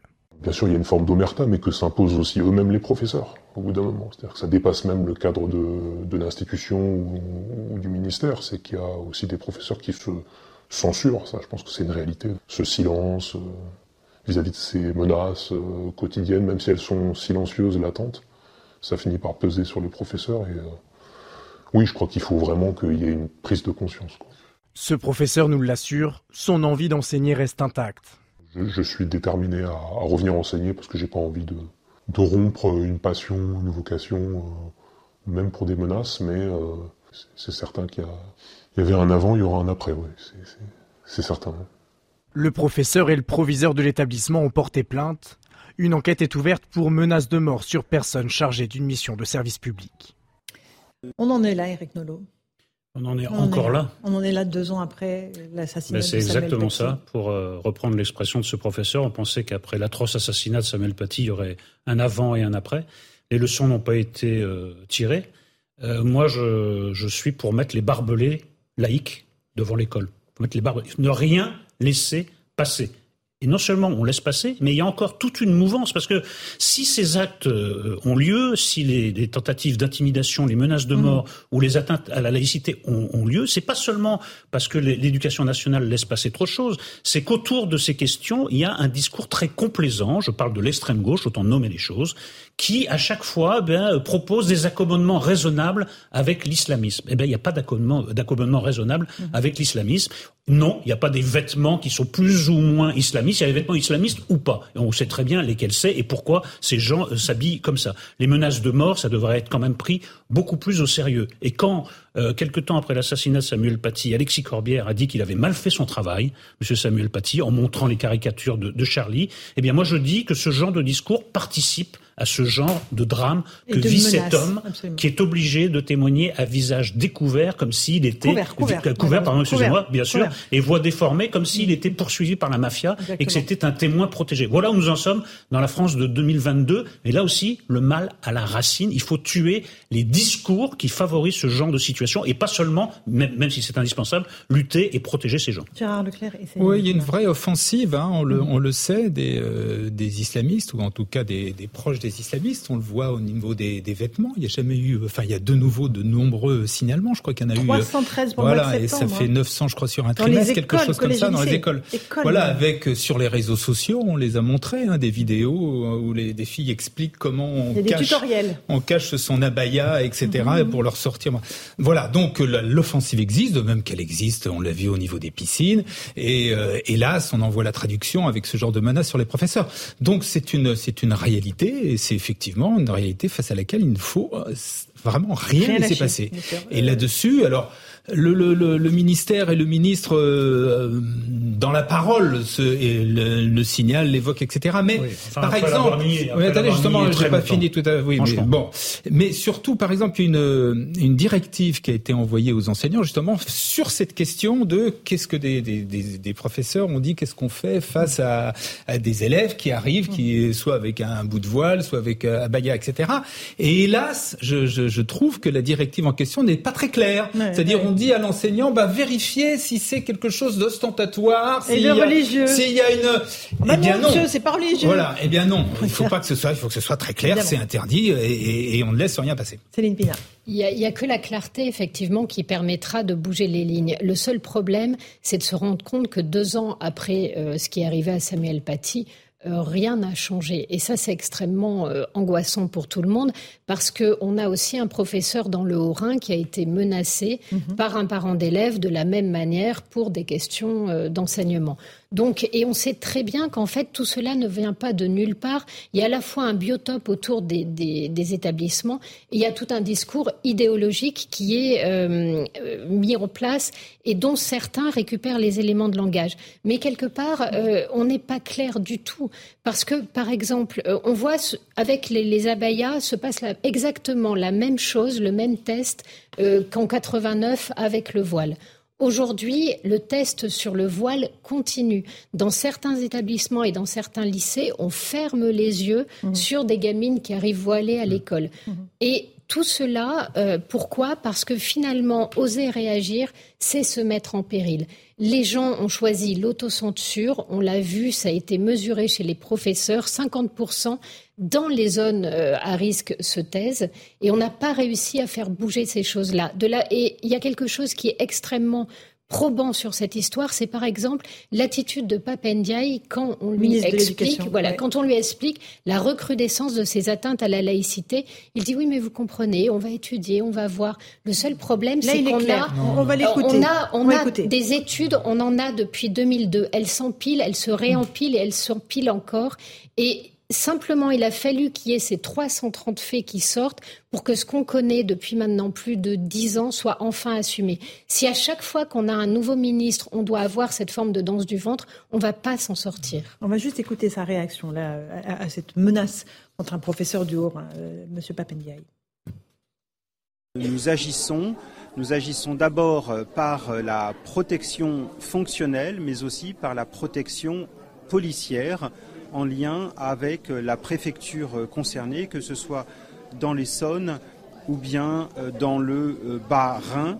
Nous sommes très réactifs sur ces questions. Il n'est pas question que les personnels de l'éducation nationale soient menacés d'une quelconque manière et que leur intégrité physique ou leur intégrité morale soit compromise. Tous les mots sont là. Hein. Non, mais, si, tous les mots sont là. C'est pas possible. Islamisme, par exemple, c'est un peu gênant que l'islamisme ne soit pas prononcé, ça se passe dans un cadre très précis, c'est totalement désincarné. Euh, rendez-vous compte Donc, que par pas exemple, les mots sérieux, non, non, il l'éducation nationale. sérieux. Il faut tenir un discours politique, un discours de fond, expliquer ce qui se passe. Pense? Est-ce qu'il le porte Non, mais de toute façon, on peut pas, on peut pas croire à la sincérité. C'est un discours de crise parce qu'il faut mm. désamorcer euh, les, les, nouvelles qui sont bon, qui sont euh, celles que nous, nous venons de dire. Mais ce serait bon. Certains un jour voient la Vierge. Un jour, le ministre de l'Éducation nationale, il a vu les signes ostentatoires euh, islamistes à l'école. Bon, alléluia, c'est déjà ça. Mais en même temps... Arrêtez avec les, signes religieux, là, oui, mon cher. Vrai, c'est vrai. Je ne connais pas l'équivalent dans toutes les religions, donc je suis obligé de me référer à la alléluia. Je suis désolé, ça ne se reproduira pas. Mais quand le même ministre de l'Éducation nationale va aux États-Unis tenir un discours au relent communautariste devant une association noire, il envoie exactement le signal inverse de sa déclaration. Il faut être cohérent, les barbelés devant l'école laïque. Mais là, il y a toujours un moyen pour se faufiler entre hmm. les barbelés. Et on ne doit pas laisser les enseignants livrés à eux-mêmes. Ils doivent se sentir soutenu par un ministre qui d'abord se, ne se, se perd pas, dans soutenu par l'administration. Non, mais ne se perd pas dans des discours communautaristes et ensuite mm. nomme les choses. Il manquait quelques mots dans cette intervention. il manquait quelques, mots, quelques mots essentiels. Quand un parent d'élève agresse un professeur ou quand un, un parent d'élève ou un étudiant euh, porte des explique, par exemple, justifie euh, les attentats, etc.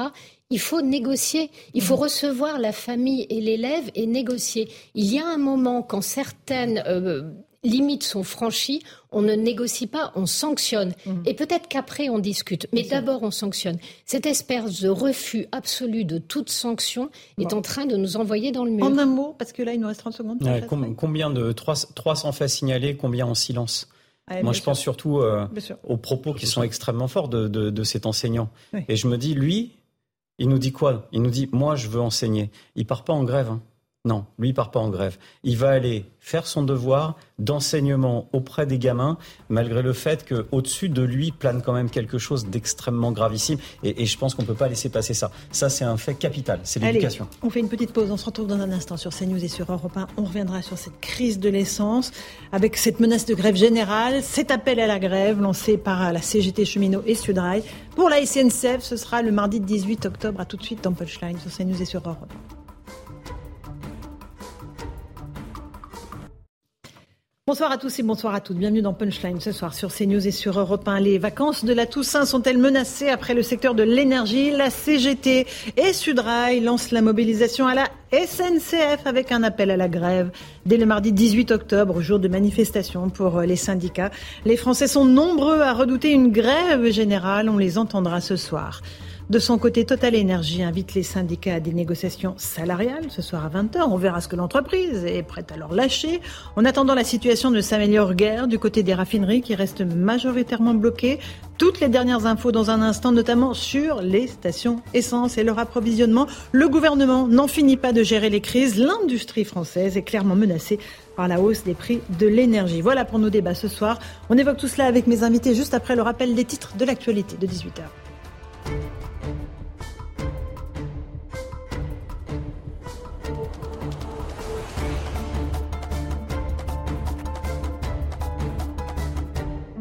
Il est 18h, bienvenue si vous nous rejoignez à l'instant sur Europe 1 et sur CNews. Après la menace, la mise à exécution, les premières euh, réquisitions ont eu lieu aujourd'hui dans un dépôt d'ExxonMobil Esso, tout près de Dunkerque, dans le dépôt Total Énergie des Flandres. Cinq personnes ont été réquisitionnées pour faire redémarrer le site. Euh, les premiers camions de carburant ont d'ailleurs quitté le dépôt et les syndicats s'indignent de cette action. Plutôt que de réquisitionner euh, les grévistes qui, font valoir leurs droits, à quand on réquisitionne les dividendes, à quand on réquisitionne le patron de Total pour le contraindre à négocier? On va s'organiser aussi pour répondre à ces réquisitions, parce que pour nous, elles ne sont pas acceptables. C'est une atteinte au droit de grève. Voilà, et je vous le disais à la SNCF, la CGT Cheminot et Sudrail appellent à la grève le mardi 18 octobre pour réclamer bien sûr des hausses de salaire, mais aussi pour s'opposer à la réquisition des grévistes chez euh, Exxon et Total Energy. Omar Haddad est désormais fixé. Sa deuxième requête en révision a été rejetée. L'ex-jardinier de Ghislaine Marshall souhaitait un nouveau procès 28 ans après sa condamnation pour un meurtre dont il se dit innocent. Jean-Marie Roire est le président du comité de soutien à Omar Haddad. Il dénonce une justice de classe. Écoutez-le. Je voudrais dire que cette décision est une faute, une faute contre l'esprit de justice et contre la France, ce qui va ensemble. Euh, c'est vraiment l'illustration de la justice de classe. Depuis lundi, l'Ukraine est sous le feu d'attaques massives russes. Dans ce contexte, Kiev attend la livraison de nouveaux systèmes de défense par ses alliés occidentaux. Le président Macron en a promis. Et le président ukrainien Zelensky s'est exprimé ce matin devant le Parlement européen. Il en appelle à une Europe soudée. On l'écoute.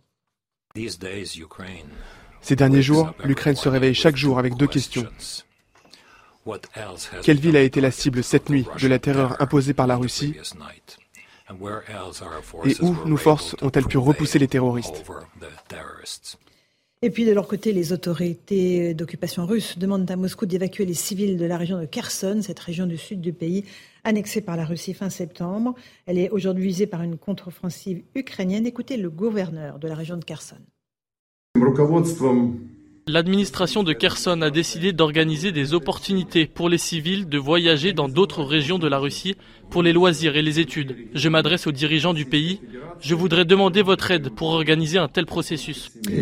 Enfin, la révolte en Iran franchit un nouveau palier. Les manifestations contre le voile islamique, mais aussi désormais la corruption et la dictature se propagent aux universités et à l'industrie avec des grèves dans les sites pétroliers. À l'origine des manifestations, vous le savez, la mort de Massa Amini, une Iranienne de 22 ans décédé trois jours après son arrestation par la police des mœurs pour un voile mal porté. Voilà pour les grandes lignes de l'actualité. 18h03, on se retrouve en direct dans Punchline sur CNews et sur Europe 1. Où en est-on du côté des raffineries, de l'approvisionnement en essence? On va tout de suite faire le point avec vous, Margot Faudéré d'Europe 1. Bonsoir Margot. Bonsoir. D'abord, on parle des raffineries. Qu'est-ce qui est bloqué? Qu'est-ce qui n'est pas bloqué? Alors, au moment où nous parlons, les grèves touchent 4 raffineries en France sur 7 et 6 gros dépôts sur environ 200. Pour ce qui est des réquisitions, depuis hier, elles concernent le site Esso ExxonMobil à Gravenchon-Port-Jérôme sur le dépôt non pas la raffinerie. Et d'après nos, informations, deux personnes ont été réquisitionnées hier et deux autres l'ont été ce matin. Ce personnel doit assurer l'alimentation de la région parisienne par un oléoduc qui justement part du site de Gravenchon-Port-Jérôme. Euh, et d'après les informations d'Europe 1, le carburant va commencer à arriver dans les dépôts en région parisienne dès ce soir. Et depuis le début de l'après-midi, un deuxième site est visé par les réquisitions, celui de Total Energy à Dunkerque. Six salariés ont été réquisitionnés aujourd'hui à 14 heures et l'arrêté court jusqu'à demain 6 heures. Margot, sur les stations essence, est-ce qu'on a une idée de ce qui se passe au niveau national? Alors, selon les derniers chiffres dont nous disposons, plus de 30% des stations-service en France sont toujours en difficulté. Près d'une station sur deux est concernée dans les Hauts-de-France, en Île-de-France et dans le centre-Val de Loire. Hier, la situation s'est légèrement améliorée, mais à la marge parce que la demande reste très élevée. La pénurie a créé un effet de panique. Les Français se ruent à la pompe pour faire des réserves et la surconsommation atteint plus de 50% dans certains grands réseaux de distribution, alors que l'offre de carburant, elle, n'a augmenté que de 20%, notamment grâce à l'importation de carburant ou à la libération de stocks stratégiques. De toute façon, ce qu'il faut bien comprendre, c'est que même si toutes les grèves étaient levées ce soir, il faudrait deux à trois semaines pour un retour 100% à la normale. Effectivement, ça va prendre un peu de temps. Un dernier mot, Margot, sur la SNCF. On a appris cet appel à la grève et CGT cheminot Sudrail. On a une idée de perturbation du trafic ou pas encore? Alors pour le moment, il est difficile de faire des prévisions sur l'ampleur de la grève. En tout cas, ce qu'il faut savoir, c'est que la CGT cheminot, c'est le syndicat majoritaire, le numéro 1 à la SNCF, et Sudrail le numéro 3. À eux deux, ils comptent pour plus de 50% des syndicats représentatifs. Ça vous donne une idée des effectifs qui pourraient être mobilisés pendant la grève. Merci pour toutes ces explications, euh, Margot Faudéré d'Europe Vous restez avec nous, Pierre Chasseret. C'est une semaine noire là qui s'annonce parce que ça va pas aller beaucoup mieux du côté de, de l'essence.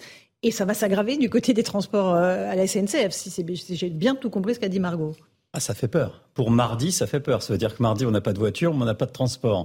Donc je me demande véritablement, euh, ça va devenir un sacré exercice de style de pouvoir se déplacer tout simplement pour aller au travail ou ailleurs. Je voudrais quand même rappeler quand même quelque chose qui touche les automobilistes. Moi, je rappelle que vous êtes délégué général de 40 millions d'automobilistes. C'est mieux de le préciser pour nos auditeurs. Ne vous inquiétez pas, Laurent, je l'aurais fait. mais euh, pour les automobilistes, c'est quoi? Ils voient, ils voient qu'une minorité de grévistes en France prennent en otage ceux qui ont besoin de leur voiture. Il voit surtout que quand euh, les employés de chez Total, pour euh, une augmentation qui leur est personnelle, donc une démarche purement égoïste, qu'on peut comprendre, hein, mais en tout cas égoïste, ils voient que eux, de leur côté, eh bien, les prix des carburants à la pompe ont augmenté d'en moyenne 60% depuis le Covid. Comment voulez-vous que l'automobiliste ne se sente pas aujourd'hui piégé et limite trahi dans ce qui se passe, trahi par un gouvernement qui a laissé faire, qui a menti, en disant il n'y aura pas de pénurie, quelques petites tensions mmh. ça ou là. Euh, tensions ça ou là, quand vous avez, Laurence, un automobiliste qui a été désincarcéré de son auto. Après un accident. Après un accident. Mmh. Il y a deux jours, sur l'autoroute A1, parce qu'il faisait la queue, comme beaucoup d'autres, hein, sur la bande d'arrêt d'urgence pour accéder sur cette autoroute mmh. au Graal, quelques litres, une trentaine de litres de carburant. Quand vous voyez ça, eh bien, on se dit que là, on a franchi une barrière, franchi une ligne rouge, et qu'effectivement, il faut que le retour à la normale se fasse très vite. J'écoutais Margot, deux à trois semaines pour que ça rentre dans l'ordre parfaitement.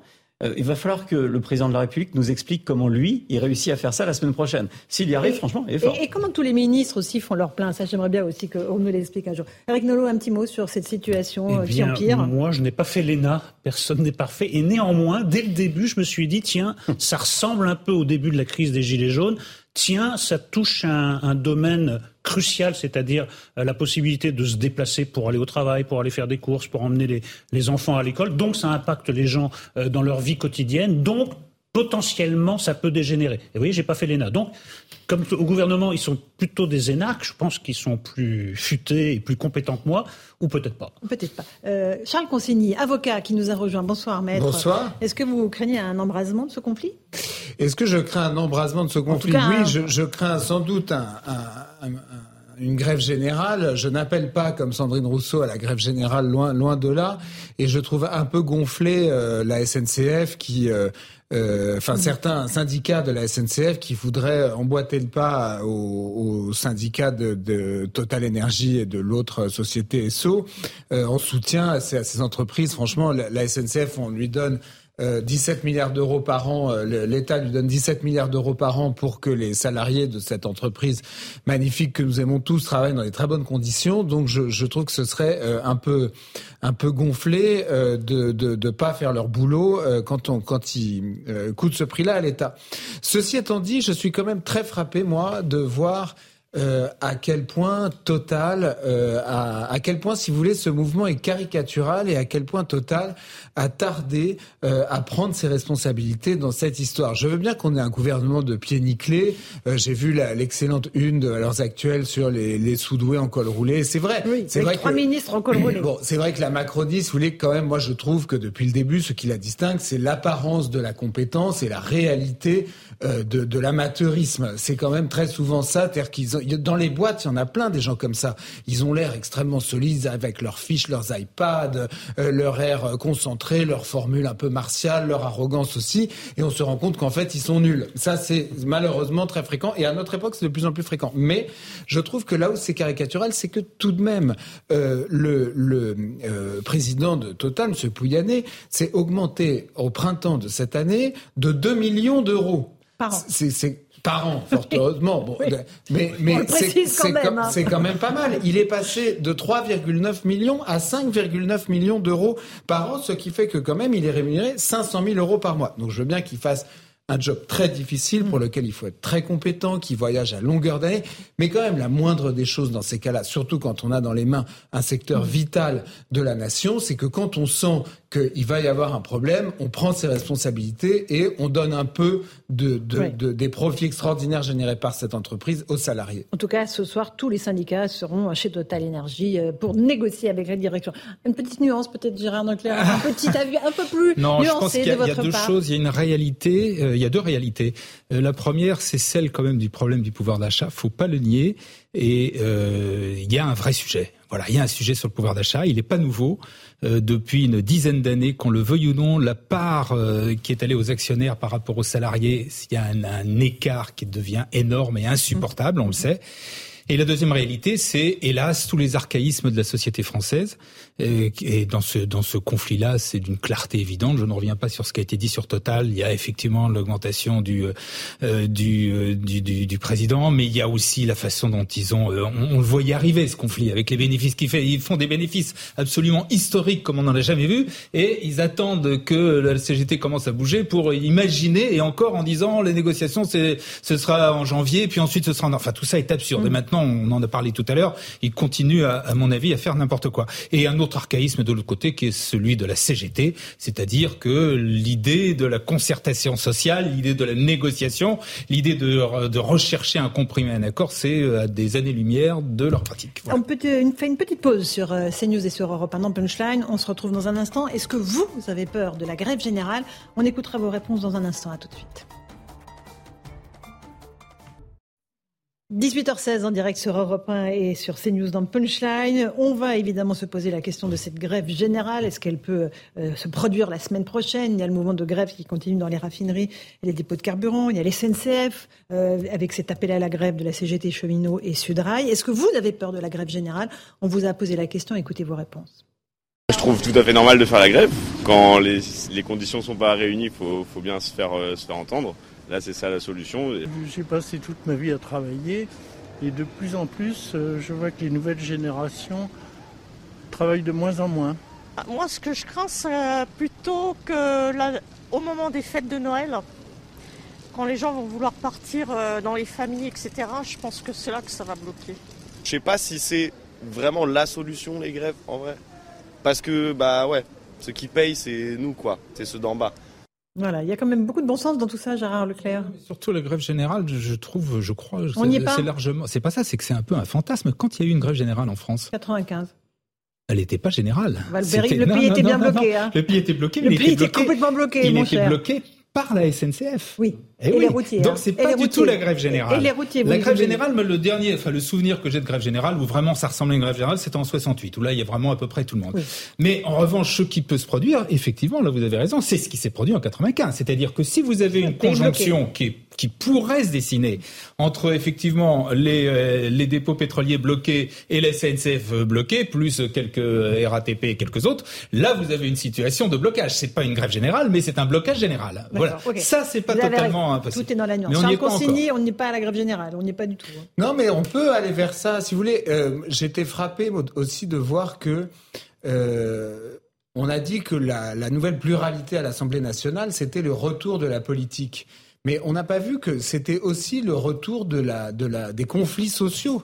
Euh, quand vous avez une coalition de gauche qui fait un tel score, quand vous avez le Rassemblement national qui quand même euh, prospère beaucoup sur les difficultés euh, financières des gens, sur, le, sur, le, sur leur sentiment d'abandon. Euh, quand vous avez ce message politique qui est envoyé à l'occasion des, élections, ça veut dire qu'il y a quelque chose qui couvre dans le pays. Et je suis frappé, moi, par la, l'amnésie en fait du, des macronistes. Hein. Je veux pas, je, veux pas les attaquer, etc. Mais il se trouve que c'est eux qui sont au, pouvoir et qui sont donc censés euh, anticiper les crises et, s'ils n'arrivent pas à les anticiper, les traiter. Je suis frappé de voir qu'ils n'ont rien retenu des gilets jaunes auxquels ils ont répondu en fait quand même euh, euh, finalement par la force, et rien euh, retenu non plus, tiré aucune conséquence de euh, ce qui s'est passé lors de lors de ces élections. Donc il devrait voir qu'il y a en France qu'on, le que ça, que ça plaise ou pas à, certains qui voudraient se déconnecter de ça, il y a des, des, des, des, conflits sociaux, des revendications sociales, il y a un problème de pouvoir d'achat, de bas salaire, ça fait des années que ça dure, que les entreprises ne rémunèrent pas suffisamment euh, les, les, les, salariés français, et il suffit pas de dire il faut que toutes les entreprises qui le peuvent augmentent les salaires, il faut faire des vraies choses sur la participation, sur euh, le niveau des charges, bah, si, sur la participation. ah bah, si, la participation, c'est l'État. Mais la participation, non, excusez-moi, la participation participation, c'est pas l'État, c'est les entreprises. vous ne pouvez pas contraindre les entreprises à augmenter les salaires et, à, mettre de la participation. Non. Si, ah, ben je suis désolé, on peut réformer la loi pour que, par exemple, les ah. salariés aient davantage de voix au chapitre dans les conseils d'administration. Ah, J'ai regardé avant de venir la composition du conseil d'administration de Total Energy. Je n'ai pas vu beaucoup de représentants des salariés au sein de ce conseil.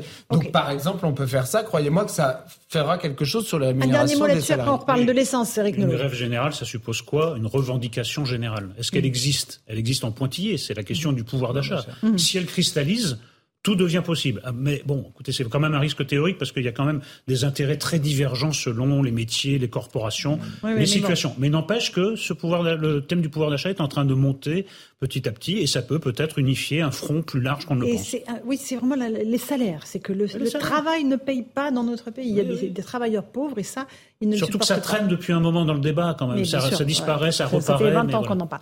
Euh, juste, on retourne voir euh, Régine Delfour, l'envoyé spécial de CNews avec Jean-Laurent Constantini dans une station-service. Là, vous êtes à Aubervilliers, dans le nord de l'île de France. Euh, est-ce que, à Gennevilliers, exactement, je ne sais pas ce que j'ai dit, j'ai dit Aubervilliers, donc c'est Gennevilliers.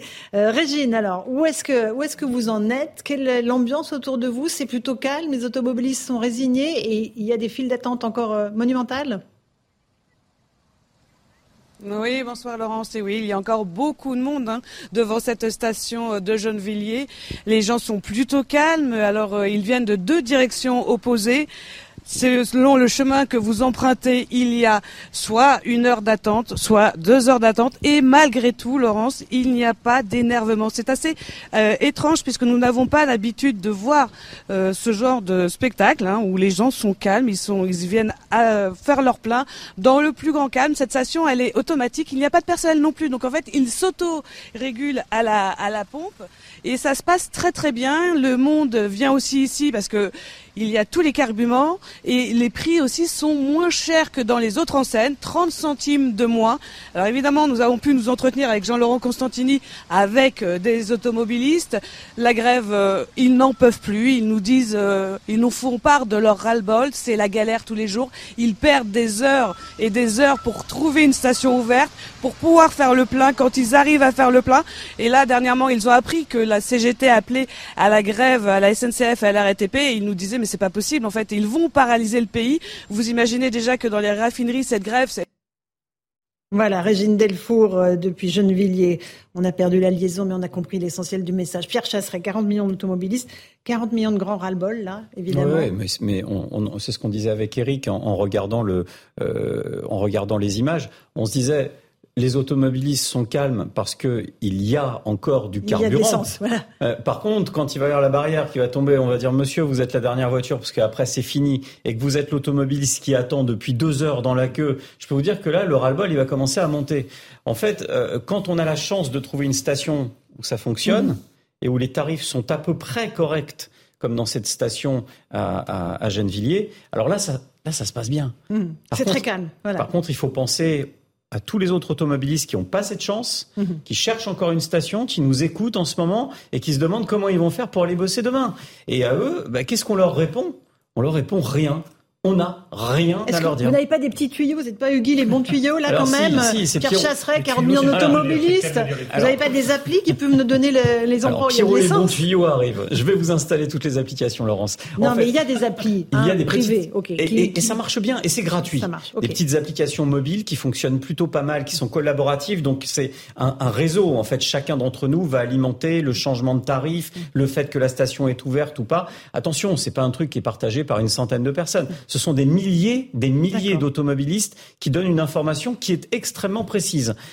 On en cite deux, trois pour nos auditeurs, et téléspectateurs là. Essence and Co, and le et en anglais, mhm. hein, euh, celle qui fonctionne le mieux en ce moment, station la moins chère, SLMP qui mhm. fonctionne très bien, gratuite aussi. On va citer Gasoil Now euh, qui mhm. fonctionne plutôt pas mal. Ces trois applications combinées, si vous allumez les trois, alors je sais que c'est un exercice, hein, mhm. mais si vous combinez les trois, vous avez une quasi certitude de trouver une station qui propose station du carburant. la moins chère, c'est SLMC, hein, pas P. SLMC, ouais. Euh, par contre, soyons très honnêtes, hein, on va vous donner la station où il y a du carburant, mais pas pas, les heures de queue qui vont avec. Donc moi, ce que je vais vous conseiller, le, le petit tips, c'est d'essayer, je sais que c'est pas marrant, mais plutôt que de faire la queue pendant deux heures. Euh, ben, non. mais c'est d'attendre, d'attendre ce soir tard tard, vraiment tard. mais il y aura plus d'essence ce soir. Mais si, mais si. Ça arrive ce soir? Non, mais il y a, y toujours des stations qui vont en proposer et vous n'aurez pas de queue et vous aurez grâce aux petites applications connectées ah la possibilité de trouver une station qui en délivre. On gagne énormément de temps. Euh, regardez-moi, ce matin, j'ai gagné énormément de temps grâce à ces applications. C'est vrai. Vous avez réussi à trouver de l'essence. Et en direct sur CNews d'ailleurs. Et il y a un problème. oui, absolument. Euh, il y a un problème de gasoil qui est plutôt présent dans les grandes villes où il y a moins de voitures euh, au diesel et hum. il y a un problème de sans-plomb qu'on trouve plutôt en province. Oui, parce que c'est selon les utilisations. Dans les cœurs urbains, euh, c'est plus c'est plus facile. Et, puis le message politique a été de basculer sur des énergies essence. Donc forcément, samplon 95, 98 est davantage en pénurie que le diesel. Et dans les zones rurales de la France des régions, on a exactement l'inverse. C'est-à-dire que là, c'est la France qui fait pas mal de kilomètres, qui roule au diesel, hein, fondamentalement. Et là, c'est pas de diesel et beaucoup plus de sans-plomb. Donc euh, l'autre astuce, c'est aussi de sortir des grandes villes ou mhm. alors de rentrer dans la grande ville. en fonction du carburant que l'on cherche. Eric Nolot, tout ça a un, petit avant-goût de gilet jaune pour vous ou pas?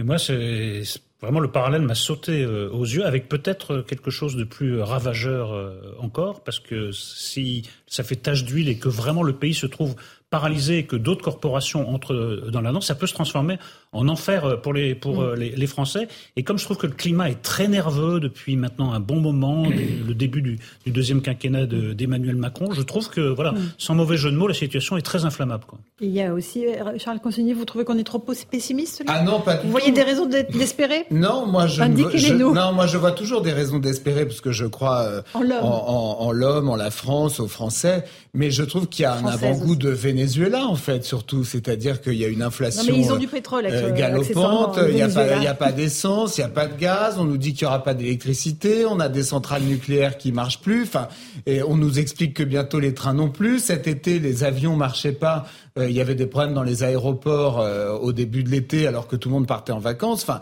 je, je, je, je trouve que franchement, je, je, dans, dans les pays où, c'est un tout petit peu moins le bordel, ils doivent quand même se demander ce qui se passe en France.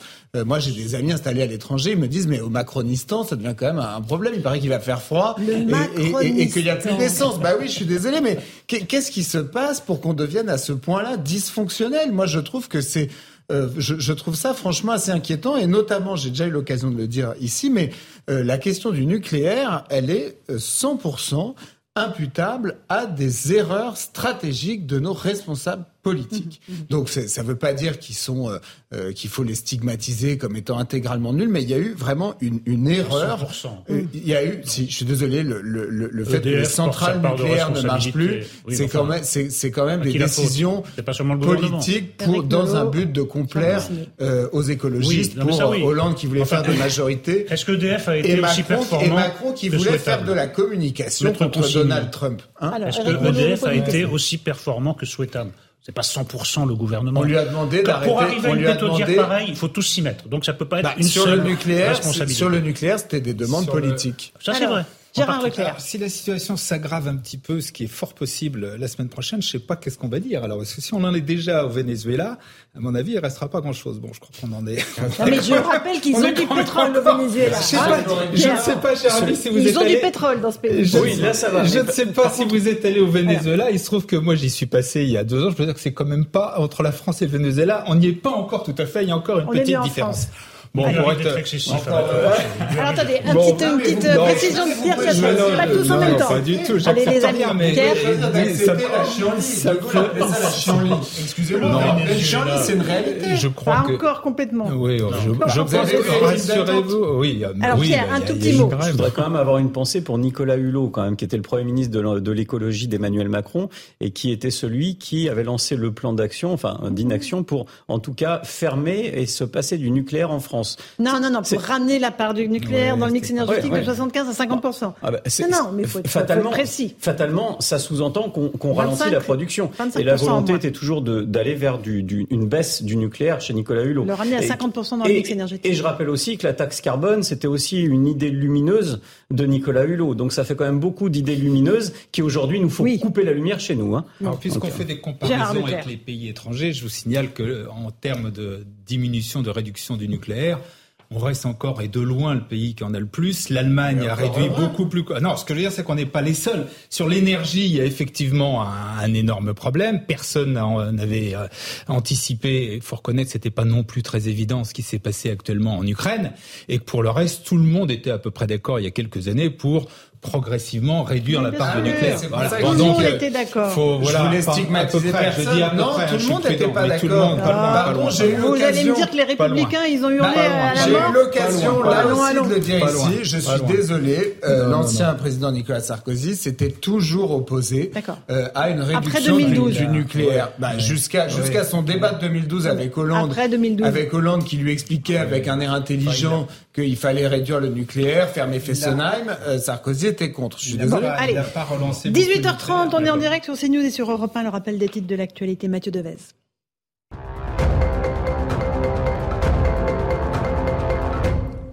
La Russie fustige, je cite, les propos inacceptables d'Emmanuel Macron. Le président français a accusé Moscou de mener une déstabilisation du Caucase sur fond de conflit entre l'Arménie et l'Azerbaïdjan autour de l'enclave du Haut-Karabakh.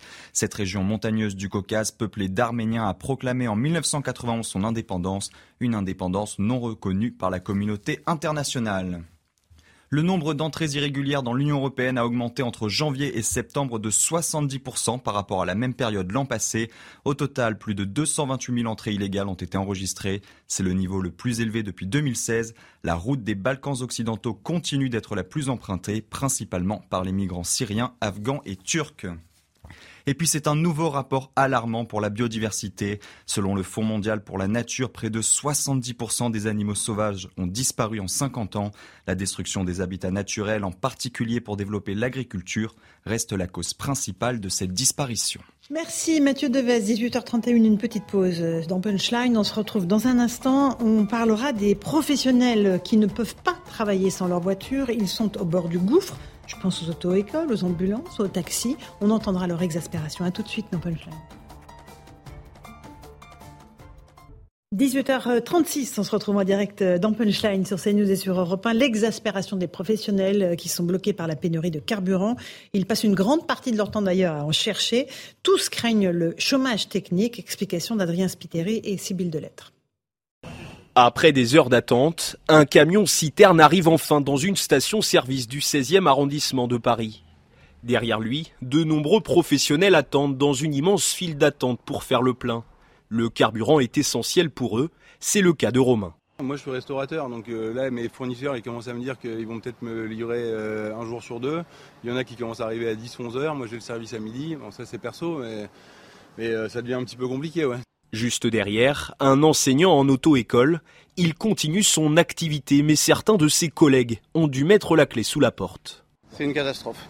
On n'arrive pas à gérer. J'ai déjà deux de mes collègues qui sont au chômage, qui ont dû arrêter, il n'y a plus d'essence. Donc euh, bah, on continue d'essayer de faire de la leçon euh, le mieux qu'on peut. Mais là, ça devient vraiment problématique. Partout sur le territoire, le carburant devient de plus en plus compliqué à trouver. Près d'un tiers des stations-service rencontrent des difficultés d'approvisionnement. Pierre Chasseret, il y a des exceptions. Les ambulanciers, notamment, maintenant peuvent se fournir. Ils sont prioritaires, évidemment. Oui, les pompiers aussi, et pas mal de corps de profession, la police, fatalement. Hein. On a, et c'est notamment à ça que vont servir les premières réquisitions. Il faut savoir que c'est pour alimenter euh, justement tous ces services d'urgence dont on peut avoir besoin.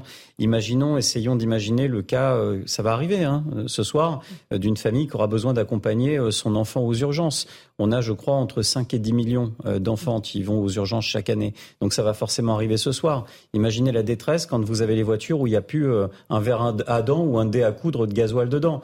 Donc là, on est dans des situations qui sont extrêmes. Il faut pouvoir alimenter ces professions. En revanche, eh bien, il y a les victimes collatérales. Euh, vous prenez un maçon euh, ou bien une auto-école, tous ces professionnels qui ont un besoin absolu de leur véhicule pour intervenir sur place ou pour délivrer des leçons d'auto-école, pour eux, il n'y a rien.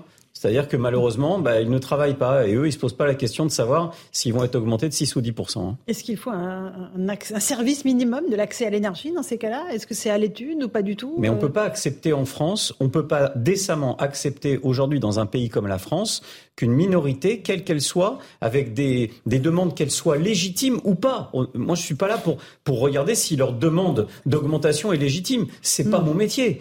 Elles le sont sans doute, mais en tout cas, on ne peut pas laisser une poignée diriger et dicter une prise d'otage généralisée sur les Français. C'est pas possible. Eric Nolot et puis Gérard Leclerc qui veulent réagir. oui, parce que là, vous touchez au droit de grève. Bah Donc, on peut pas laisser une minorité. Il y a un droit de grève. Bah, Non, mais dans les hôpitaux. Non, mais d'accord. Les gens travaillent quand même. Pas dans pour les services d'intérêt la. SNCF, dans les Dans les hôpitaux, ils Non, mais- écrivent en grève et ils bossent quand Je, même. je- je dis juste que la situation est déjà gravissime, mais si vous voulez vraiment que ça dégénère, remettez en cause le droit de grève et vous allez voir ce que Bah ça va donner fait. Mais ça fait dans le pays. semaines, et deuxièmement, mais, oui, d'accord. Avec deuxièmement, réquisitions, ils le font. hein. deuxièmement, quand on sait, parce que le gouvernement sait, les services du gouvernement savent que les répercussions vont, vont être très importantes, on prend le problème à la base. Ils ont attendu des jours et des semaines avant de s'emparer, oui, avant de discuter. 24 que, jours de grève. Voilà, est-ce qu'une minorité ceci, une minorité cela, prenons le problème à la base. Ils savaient très bien que ça pouvait dégénérer. Il fallait, il fallait intervenir le premier jour, en tout cas très très Mais vite. alors, Voilà. manière forte tout de suite, en Mais pas de manière forte, mais il fallait ça. bah,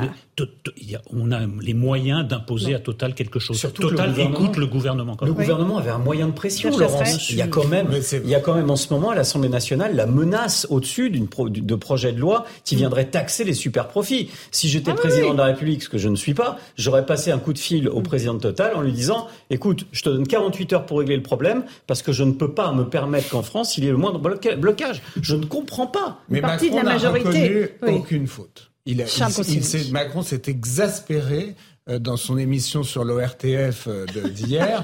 Euh, c'est- quatre heures de monologue avec euh, Caroline Roux. Euh, Il s'est exaspéré. Non, non, non, c'était pas un monologue, il y avait Non, des questions très précises non, mais je- et très je- punchy de Caroline Je Roux. taquine, mais parce que c'est très français que le président s'invite comme ça à la télévision et choisisse le format, l'horaire, le jour, etc. Et en plus, j'ai compris qu'il allait en faire deux.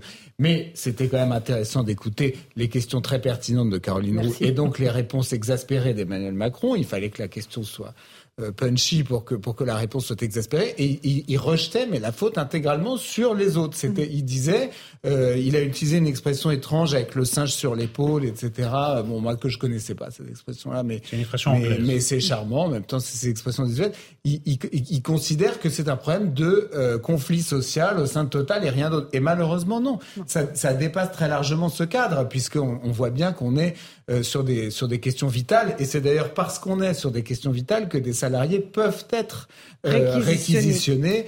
euh, et quand ils sont Évidemment. réquisitionnés ça veut quand même dire qu'un huissier se présente avec un gendarme eux, pour leur demander de travailler. Et s'ils travaillent pas ils risquent 5 ans de prison. Donc, donc je trouve qu'il a une manière un peu étrange vraiment de il, il- il- il n'arrive jamais ce gouvernement n'arrive jamais à se dire bon là peut-être qu'on a fait une erreur peut-être qu'on a été long à la détente. Et en effet je suis d'accord avec ce qui a été dit Macron a les moyens, en tant que chef de l'État français, d'ordonner des choses à Total. Je veux dire, le président de Total, il est Alors. dans l'avion présidentiel, dans les grands voyages à l'étranger. C'est une entreprise qui a besoin de l'État français. Gérard Leclerc. Et après, on Je crois que tout le monde est d'accord, on l'a dit, on l'a redit, le gouvernement n'a pas très bien géré cette affaire. Mais en même temps, je suis étonné dans la conversation, systématiquement, chaque fois qu'il y a un truc, on dit c'est l'État.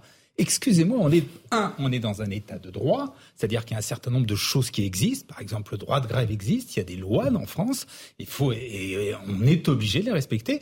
Et deuxièmement, c'est pas l'État, et je suis obligé de le rappeler, c'est pas l'État qui décide de l'augmentation des salaires, c'est pas l'État qui normalement devrait intervenir, négocier entre un, entre une entreprise et ses salariés. C'est pas comme ça que ça se passe.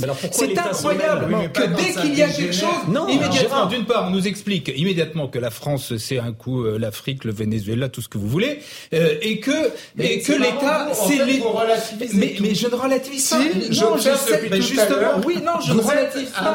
un extrême J'essaie- centriste. Ça, j'ai- c'est une, c'est une Non, mais- nouvelle espèce qui, moi, m'intéresse beaucoup. C'est euh, votre, je, je ne, je, j'en suis pas loin de, le penser. grave. Mais je, c'est pas que c'est pas grave. Je dis Les ça. gens font pas la c'est pas que queue, l'État c'est ne peut c'est pas pas faire, grave. Macron n'est je pas dis, coupable. c'est- Non, j'ai pas dit ça, j'ai commencé par l'inverse. Je dis que le, gouvernement est très mal géré cette affaire. Simplement, je dis qu'on peut pas chaque fois dire tout est de la responsabilité Mais dans ce de l'État. ne peut pas dire Allez. il n'y a pas de pénurie comme il nous disait là, il a dit une bêtise. L'approvisionnement Il a dit une carburant, bêtise. l'approvisionnement Il a dit une carburant, bêtise je et, désolé. et Macron n'aurait pas dû dire hier que L'approvisionnement- ça allait s'arranger. On n'en sait rien. L'approvisionnement Voilà. en énergie, ça relève quand même des pouvoirs publics. Allez, on va écouter François Ruffin, bah député oui, de la France en Insoumise, qui était en visite aujourd'hui dans une raffinerie en. Seine-Maritime. Il en appelle à l'unité de la nation. Écoutez ce qu'il dit. Mon inquiétude, c'est qu'on aille vers un déchirement de la nation. Avec, euh, c'est pas des super profits, c'est des méga profits, c'est des hyper profits, c'est des gens qui se gavent là-haut en toute euh, et avec du mépris. Quand il faut attendre 15 jours de grève pour qu'on commence à dire qu'on va se mettre à négocier, ça veut dire qu'on n'existe pas. Et donc, moi j'en appelle à l'unité de la nation. L'unité de la nation, ça veut dire que c'est le politique qui doit s'en charger. Macron, ça fait six mois qu'il aurait dû se charger de réquisitionner les super profits pour qu'ils bénéficient à tous, à tous les automobilistes, à tous les Français. Ça fait six mois qu'ils s'en lavent les mains. Ça fait six mois qu'ils bougent pas. Ça fait six mois qu'ils laissent Pouyanné et compagnie se gaver. Voilà pour François Ruffin, Eric Nolot. La France d'en haut, la France d'en bas, c'est exactement le discours qui tenait pendant la crise des, des, des Gilets jaunes. Donc, euh, encore une fois, bah, je regrette, mais l'État est là quand même pour anticiper et pour assurer les besoins essentiels des Français. Et il y a le besoin en énergie qui figure parmi ces besoins essentiels. Et quand l'État veut absolument intervenir dans un dialogue social, croyez-moi, il y arrive. Alors, c'est, ça veut dire Bah qu'au début, oui. il a jugé que Bruno ce Le n'était Maire, ce pas... matin, n'a pas laissé vraiment le choix à Total. hein. Il a dit Total doit augmenter les salaires. Voilà.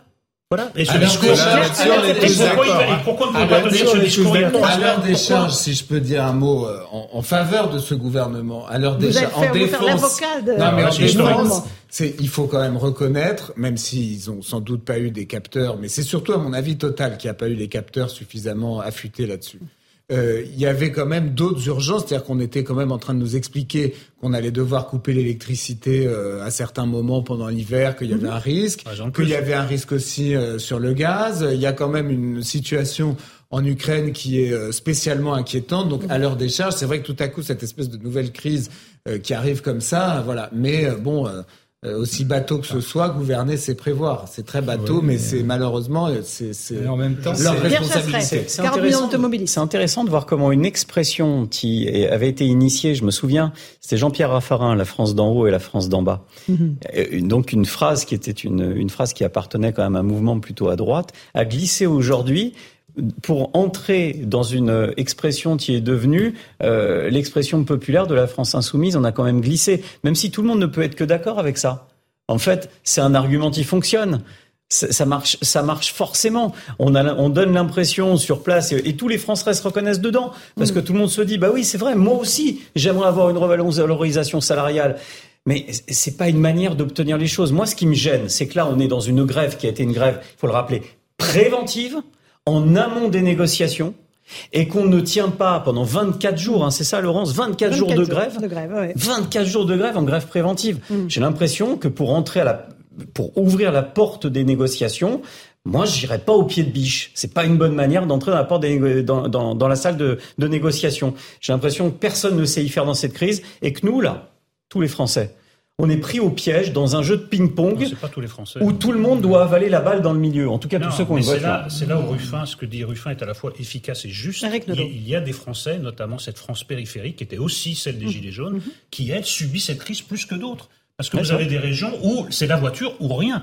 Moi, si euh, demain les transports sont en grève, je pourrais toujours me débrouiller. Il y a des régions où vous pouvez pas vous débrouiller. Si vous devez faire 50 ou même 100 km en voiture, s'il y a plus d'essence, ben, il y a plus d'essence. Donc, ces gens-là sont beaucoup plus affectés. Donc, forcément, le discours que tient euh, Ruffin trouve trouve un écho, Un écho, parmi, parmi ces sûr. gens et parmi les mêmes gens que les Gilets jaunes. C'est bis repetita. Alors, il y a quand même une relative bonne nouvelle, c'est que les réquisitions, même si voilà, elles ouvrent un coin dans la- le droit à la grève, ont permis à quelques dépôts euh, de carburant de laisser partir des camions. Les premiers camions ont quitté euh, la raffinerie de Gravenchon-Port-Jérôme en Seine-Maritime, où se trouve notre envoyé spécial Jeanne Cancard et Fabrice Elsner qui nous expliquent la situation sur place. Jeanne. Au 24e jour de grève, ici sur le site de Gravenchon, les salariés sont moins nombreux à participer au mouvement. Certains baissent les bras face à une direction qui n'entend pas leurs revendications, tandis que d'autres sont hésitants après la levée de la grève sur le site ESSO de Fos-sur-Mer. Mais malgré tout, le mouvement se poursuit. Ici, une détermination qui persiste chez certains sur fond de colère face aux réquisitions ordonnées par le gouvernement. Ces réquisitions qui permettent un service minimum, par exemple, les salariés grévistes qui ont été réquisitionnés ce matin, eh bien, ont permis l'ouverture des vannes pour acheminer ainsi le carburant, soit via les camions citernes que nous avons vus, soit via les tuyaux souterrains qui relient ce site au site, au dépôt de Gennevilliers en Ile-de-France. Concernant la phrase d'Emmanuel Macron de ce mercredi soir sur un possible retour à la normale dès la semaine prochaine, eh bien ici, les salariés de cette raffinerie n'y croient pas pour le moment. Merci beaucoup, Jeanne Cancar, Fabrice Esner. Ça ne veut pas dire que ça va aller mieux demain, hein, Pierre Chasseret, on est d'accord. Ah non, non, non, ça ira pas mieux demain, ça c'est une certitude. Par contre, euh, je mettrais bien, euh, je mettrais bien un ticket sur le fait que les négociations vont aboutir soit, soit, ce soir, soit demain. Euh, la pression politique aujourd'hui est telle et la pression populaire est telle, c'est devenu un débat de société, on ne parle que de ça et c'est la question prioritaire du jour. Où est-ce qu'on va trouver de, de, de l'essence pour partir bientôt en vacances. Il y a les vacances de la Toussaint. C'est très symbolique en France. Et on apprend à l'instant que la CGT, FO et Solidaire ainsi que FSU appellent à une journée de grève interprofessionnelle mardi. Donc mardi, c'est le jour choisi pour tous ces syndicats pour manifester, pour débrayer à la SNCF. Journée interprofessionnelle. On va juste écouter le porte-parole du gouvernement, Olivier Varon, qui hier disait ne pas croire à la coagulation des luttes. S'agissant de la CGT, je vous rappelle que l'appel à la manifestation de, Jean-Luc Mélenchon n'est pas suivi par les syndicats. Il est tout seul. Il n'y a pas d'appel à manifester de la part des syndicats. Donc c'est une manifestation politique lancée par un, parti politique, c'est tout à fait son droit. Donc je ne crois pas à la volonté de, coaguler, comme, comme vous l'avez dit. Voilà. Malheureusement, la vérité d'hier n'est pas forcément celle d'aujourd'hui, mais ça, euh, rappelle un peu le début du Covid. Euh, D'accord. Il n'y avait pas de problème. C'est pas les mêmes manifestations. Alors, hein, là, il parlait de la manifestation, de Jean-Luc Mélenchon. Ah oui, mais il dit qu'il n'y a pas de manifestation syndicale. Euh, mais il parlait de celle de Mélenchon. Oui, mais il disait qu'il n'y avait pas de manifestation syndicale. C'est là où il y a un petit souci de la part euh, entre eux c'est que les, syndicats ont décidé le 18 quand Mélenchon mettait le 16, alors que l'espoir de Mélenchon, c'était de faire un grand mouvement. Euh, ça, qu'il avait euh, une déferlante, verra, on etc. les manifestants dimanche. Ça, c'est Jean-Luc Mélenchon le 16. Mais là, les, les, syndicats, ils se mettent bien à part et ils disent, nous, c'est mardi. Et là, on va compter effectivement les grévistes. que se passe-t-il si ce soir la CGT obtient un oui à ces demandes mm. parce que Total. décide de, de mettre fin. De tout lâcher, voilà. Oui, moi pour moi ils vont tout lâcher. 10% de hausse, hein, c'est ce que demande la CGT non, sur 10%. les Imagine, ils les ont. Euh, imaginez, ils les ont. Qu'est-ce qui se passe pour mardi? On maintient les grèves ou pas? Bien sûr. Bah oui, parce qu'ils sont sur leur salaire à eux. Ah à la SNCF, ça n'a rien à voir. Mais c'est là où la symbolique est forte, c'est que finalement, on a l'impression que tout le monde va y passer derrière. Hein. Ah, bah, c'est possible. Si ça marche, tic, tic, tic. Ah, c'est possible. Alors, Eric Delot, on fait un peu de prospective ben, De toute façon, on, voit bien que euh, les, les, les, grévistes se jaugent les uns par rapport aux autres. Mmh. Quand il y a un qui faiblisse, euh, ça, ça, a un impact sur un autre lieu de, de grève. Mmh. Donc là, effectivement, tout le monde va regarder l'issue de ces négociations et dire Ah bon, ça a l'air de marcher, ça a l'air d'être le bon moment pour faire progresser nos revendications. Et pourquoi n'irait-il pas D'un point de vue ah tactique, c'est évident. Alors, c'est pas ce que je souhaite. j'étais euh, intéressé, par exemple, de voir au début du, du mouvement euh, un sondage. Alors, c'était un sondage en ligne fait par une émission euh, d'une chaîne concurrente. Mais portant sur quand même un grand mhm. nombre de votants, est-ce que vous soutenez ou pas les grévistes de mhm. Total Energy et SO et majoritairement, les votants soutenaient les grévistes. Au début du. C'est pas chez nous. Hein. Au début du Le mouvement. sondage CSA pour CNews, c'est 71% contre les je blocages. Parle je parle du début du mouvement. Et donc, mhm. je pense que. Ça, c'est hier. Je pense qu'il y aura un, un traitement par l'opinion différent selon la légitimité des grèves ou pas. C'est-à-dire que euh, que les euh, euh, personnels hospitaliers se mettent en grève, personne va contester la légitimité. Tout le monde sait la dureté de leur travail. si demain les policiers se mettent en grève, pareil, à mon avis, il y aura quand même peut-être une majorité de soutien parce que tout le monde sait la, la difficulté de leur travail. Franchement, je dis pas que c'est difficile, je dis pas que ça n'est pas difficile de travailler à la SNCF, mais je dis que les conditions de travail y ont quand même, euh, y sont quand même bonnes. À, au terme d'années, d'années de, de, dialogue social justement, et qu'aujourd'hui, franchement, c'est pas une entreprise dans laquelle on a des conditions de travail très difficiles. Et s'agissant de Total euh, Énergie, moi, j'ai regardé les salaires au sein mhm. de, de, de cette entreprise. Je trouve qu'il est légitime, compte tenu des augmentations que se, se, sont décidées, notamment le patron, et compte tenu des bénéfices records et des dividendes records aux actionnaires, je trouve que une revendication de la part des salariés d'avoir des augmentations est légitime. Néanmoins, il me paraît que c'est pas une entreprise où on, on, travaille dans des conditions difficiles. Euh, J'ai vu qu'on entrait dans cette entreprise à peu près autour de 2700 euros bruts mensuels. En début de carrière. Euh, en début de carrière pour, la première année de travail. Bah, si, je suis désolé, ça, fait, ça fait Le sujet, c'est le, rapport de pas, force. Je suis désolé par rapport à une infirmière de nuit qui est en dessous de ce salaire-là et qui fait pas grève. Bah, je suis désolé, c'est quand même pas la même chose. Les syndicats et les salariés ils font progresser leurs revendications quand ils sentent que le rapport de force leur est favorable. Là, il leur est hyper favorable. Euh, Donc tout le monde va essayer. C'était beaucoup moins favorable il y a quelques semaines et ça n'aurait pas été aussi favorable au début. Voilà pourquoi c'est une erreur du gouvernement, décidément. Me semble-t-il un petit correctif. C'est très favorable chez Total, où il y a 20 milliards de bénéfices, ça l'est beaucoup moins à la SNCF, où euh, le moins qu'on peut dire, Oui, mais c'est le bon moment quand même. Pour beaucoup d'entreprises, c'est pareil. C'est pour ça que c'est très difficile de, de, de, de, de prévoir ce qui peut se passer, Je parce que, que ce sera les pas salariés... par l'opinion Voilà, il y a d'une part, il y a la... la Ça va trop le- exaspérer les gens. Et, et surtout la possibilité de l'entreprise de, de lâcher ou de ne pas lâcher. En tout cas, Et- voilà, un mardi noir qui s'annonce pour euh, la semaine prochaine avec la CGT, Faux Solidaire FSU qui à une journée de grève interprofessionnelle. Donc, les transports en commun, on oublie. L'essence, on oublie, Pierre Chasseret? Non, on n'oublie pas, on profite de son week-end pour bien faire le plein, trouver la bonne station, faire On va y quelques passer tout le kilomètres. week-end. Et puis, euh, et puis franchement, euh, on prie très fort pour pouvoir passer mardi. hein. Oui, ouais, mardi, puis après. euh, après On peut se mettre en télétravail, mais apparemment les box vont être déconnectées à distance par les opérateurs. Donc Oh, tout va devenir très là, compliqué. là, là. On n'a Oh plus qu'à, on n'a plus Le qu'à lire, on n'a plus qu'à lire au coin du feu pour ceux qui ont la chance Mais ça, d'avoir du- mal, hein. Et ça, ailleurs, et ça pas fera pas de mal aux gens de, de, de lire un peu au coin du feu. Ah, je écoutez, pense. le Si on peut dernier confinement a produit un baby boom, donc euh, voilà, peut-être qu'on va, on va, on Mais va il y a toujours des avantages dans toutes les situations de crise, mais il y a quand même plus de cas- désavantages là, vraiment. Ouais. vraiment. Et, et, et ça le temps pour le gouvernement quand même, hein, Gérard Leclerc en un mot. hein. Ah bien évidemment, surtout qu'on est que là où il faut le rappeler, on est un pays particulièrement éruptif, euh, imprévisible, euh, le seul pays qui a fait mai 68, le seul pays qui a fait les gilets jaunes, etc. Et donc euh, c'est la hantise de tous les gouvernements et c'est d'autant plus difficile. On, on ne peut pas le prévoir, mais ça peut très bien arriver. Oui, je, je, je suis pas sûr que ce soit l'hypothèse la plus vraisemblable, mais on peut pas l'écarter non plus. Avec Voilà. une Assemblée nationale éruptive qui retoque absolument avec, euh, tout ce que voilà, le, pas de le majorité, gouvernement enfin, tout- propose tout sur euh, le budget. Ça va être Oui. l'automne va être Et chaud. vous avez vu Ouais, qu'à l'Assemblée nationale, euh, notamment la France insoumise, essaie de faire le pont avec les syndicats, en Bien sûr. appelant à la grève générale. Donc ils essayent en plus de récupérer, Bien sûr. de se refaire la cerise, parce qu'ils traversent une période un peu difficile, donc ce serait une bonne manière de faire oublier leur turpitude. Et- Donc vraiment, tous les éléments sont réunis pour que ça se passe mal. Mais maintenant, Et ça peut pas de boule très de bien ne pas se passer mal. Mais non, pas de boule de cristal, hein, c'est ce que nous verrons. Affaire à suivre évidemment sur nos deux antennes, CNews et Europe 1. Merci à vous de votre fidélité. Dans un instant, Christine Kelly et ses invités pour Face à l'info sur CNews. Et sur Europe 1, c'est Europe Soir avec Raphaël Devolvé et Hélène Zélani. Bonne soirée à vous et on se retrouve lundi.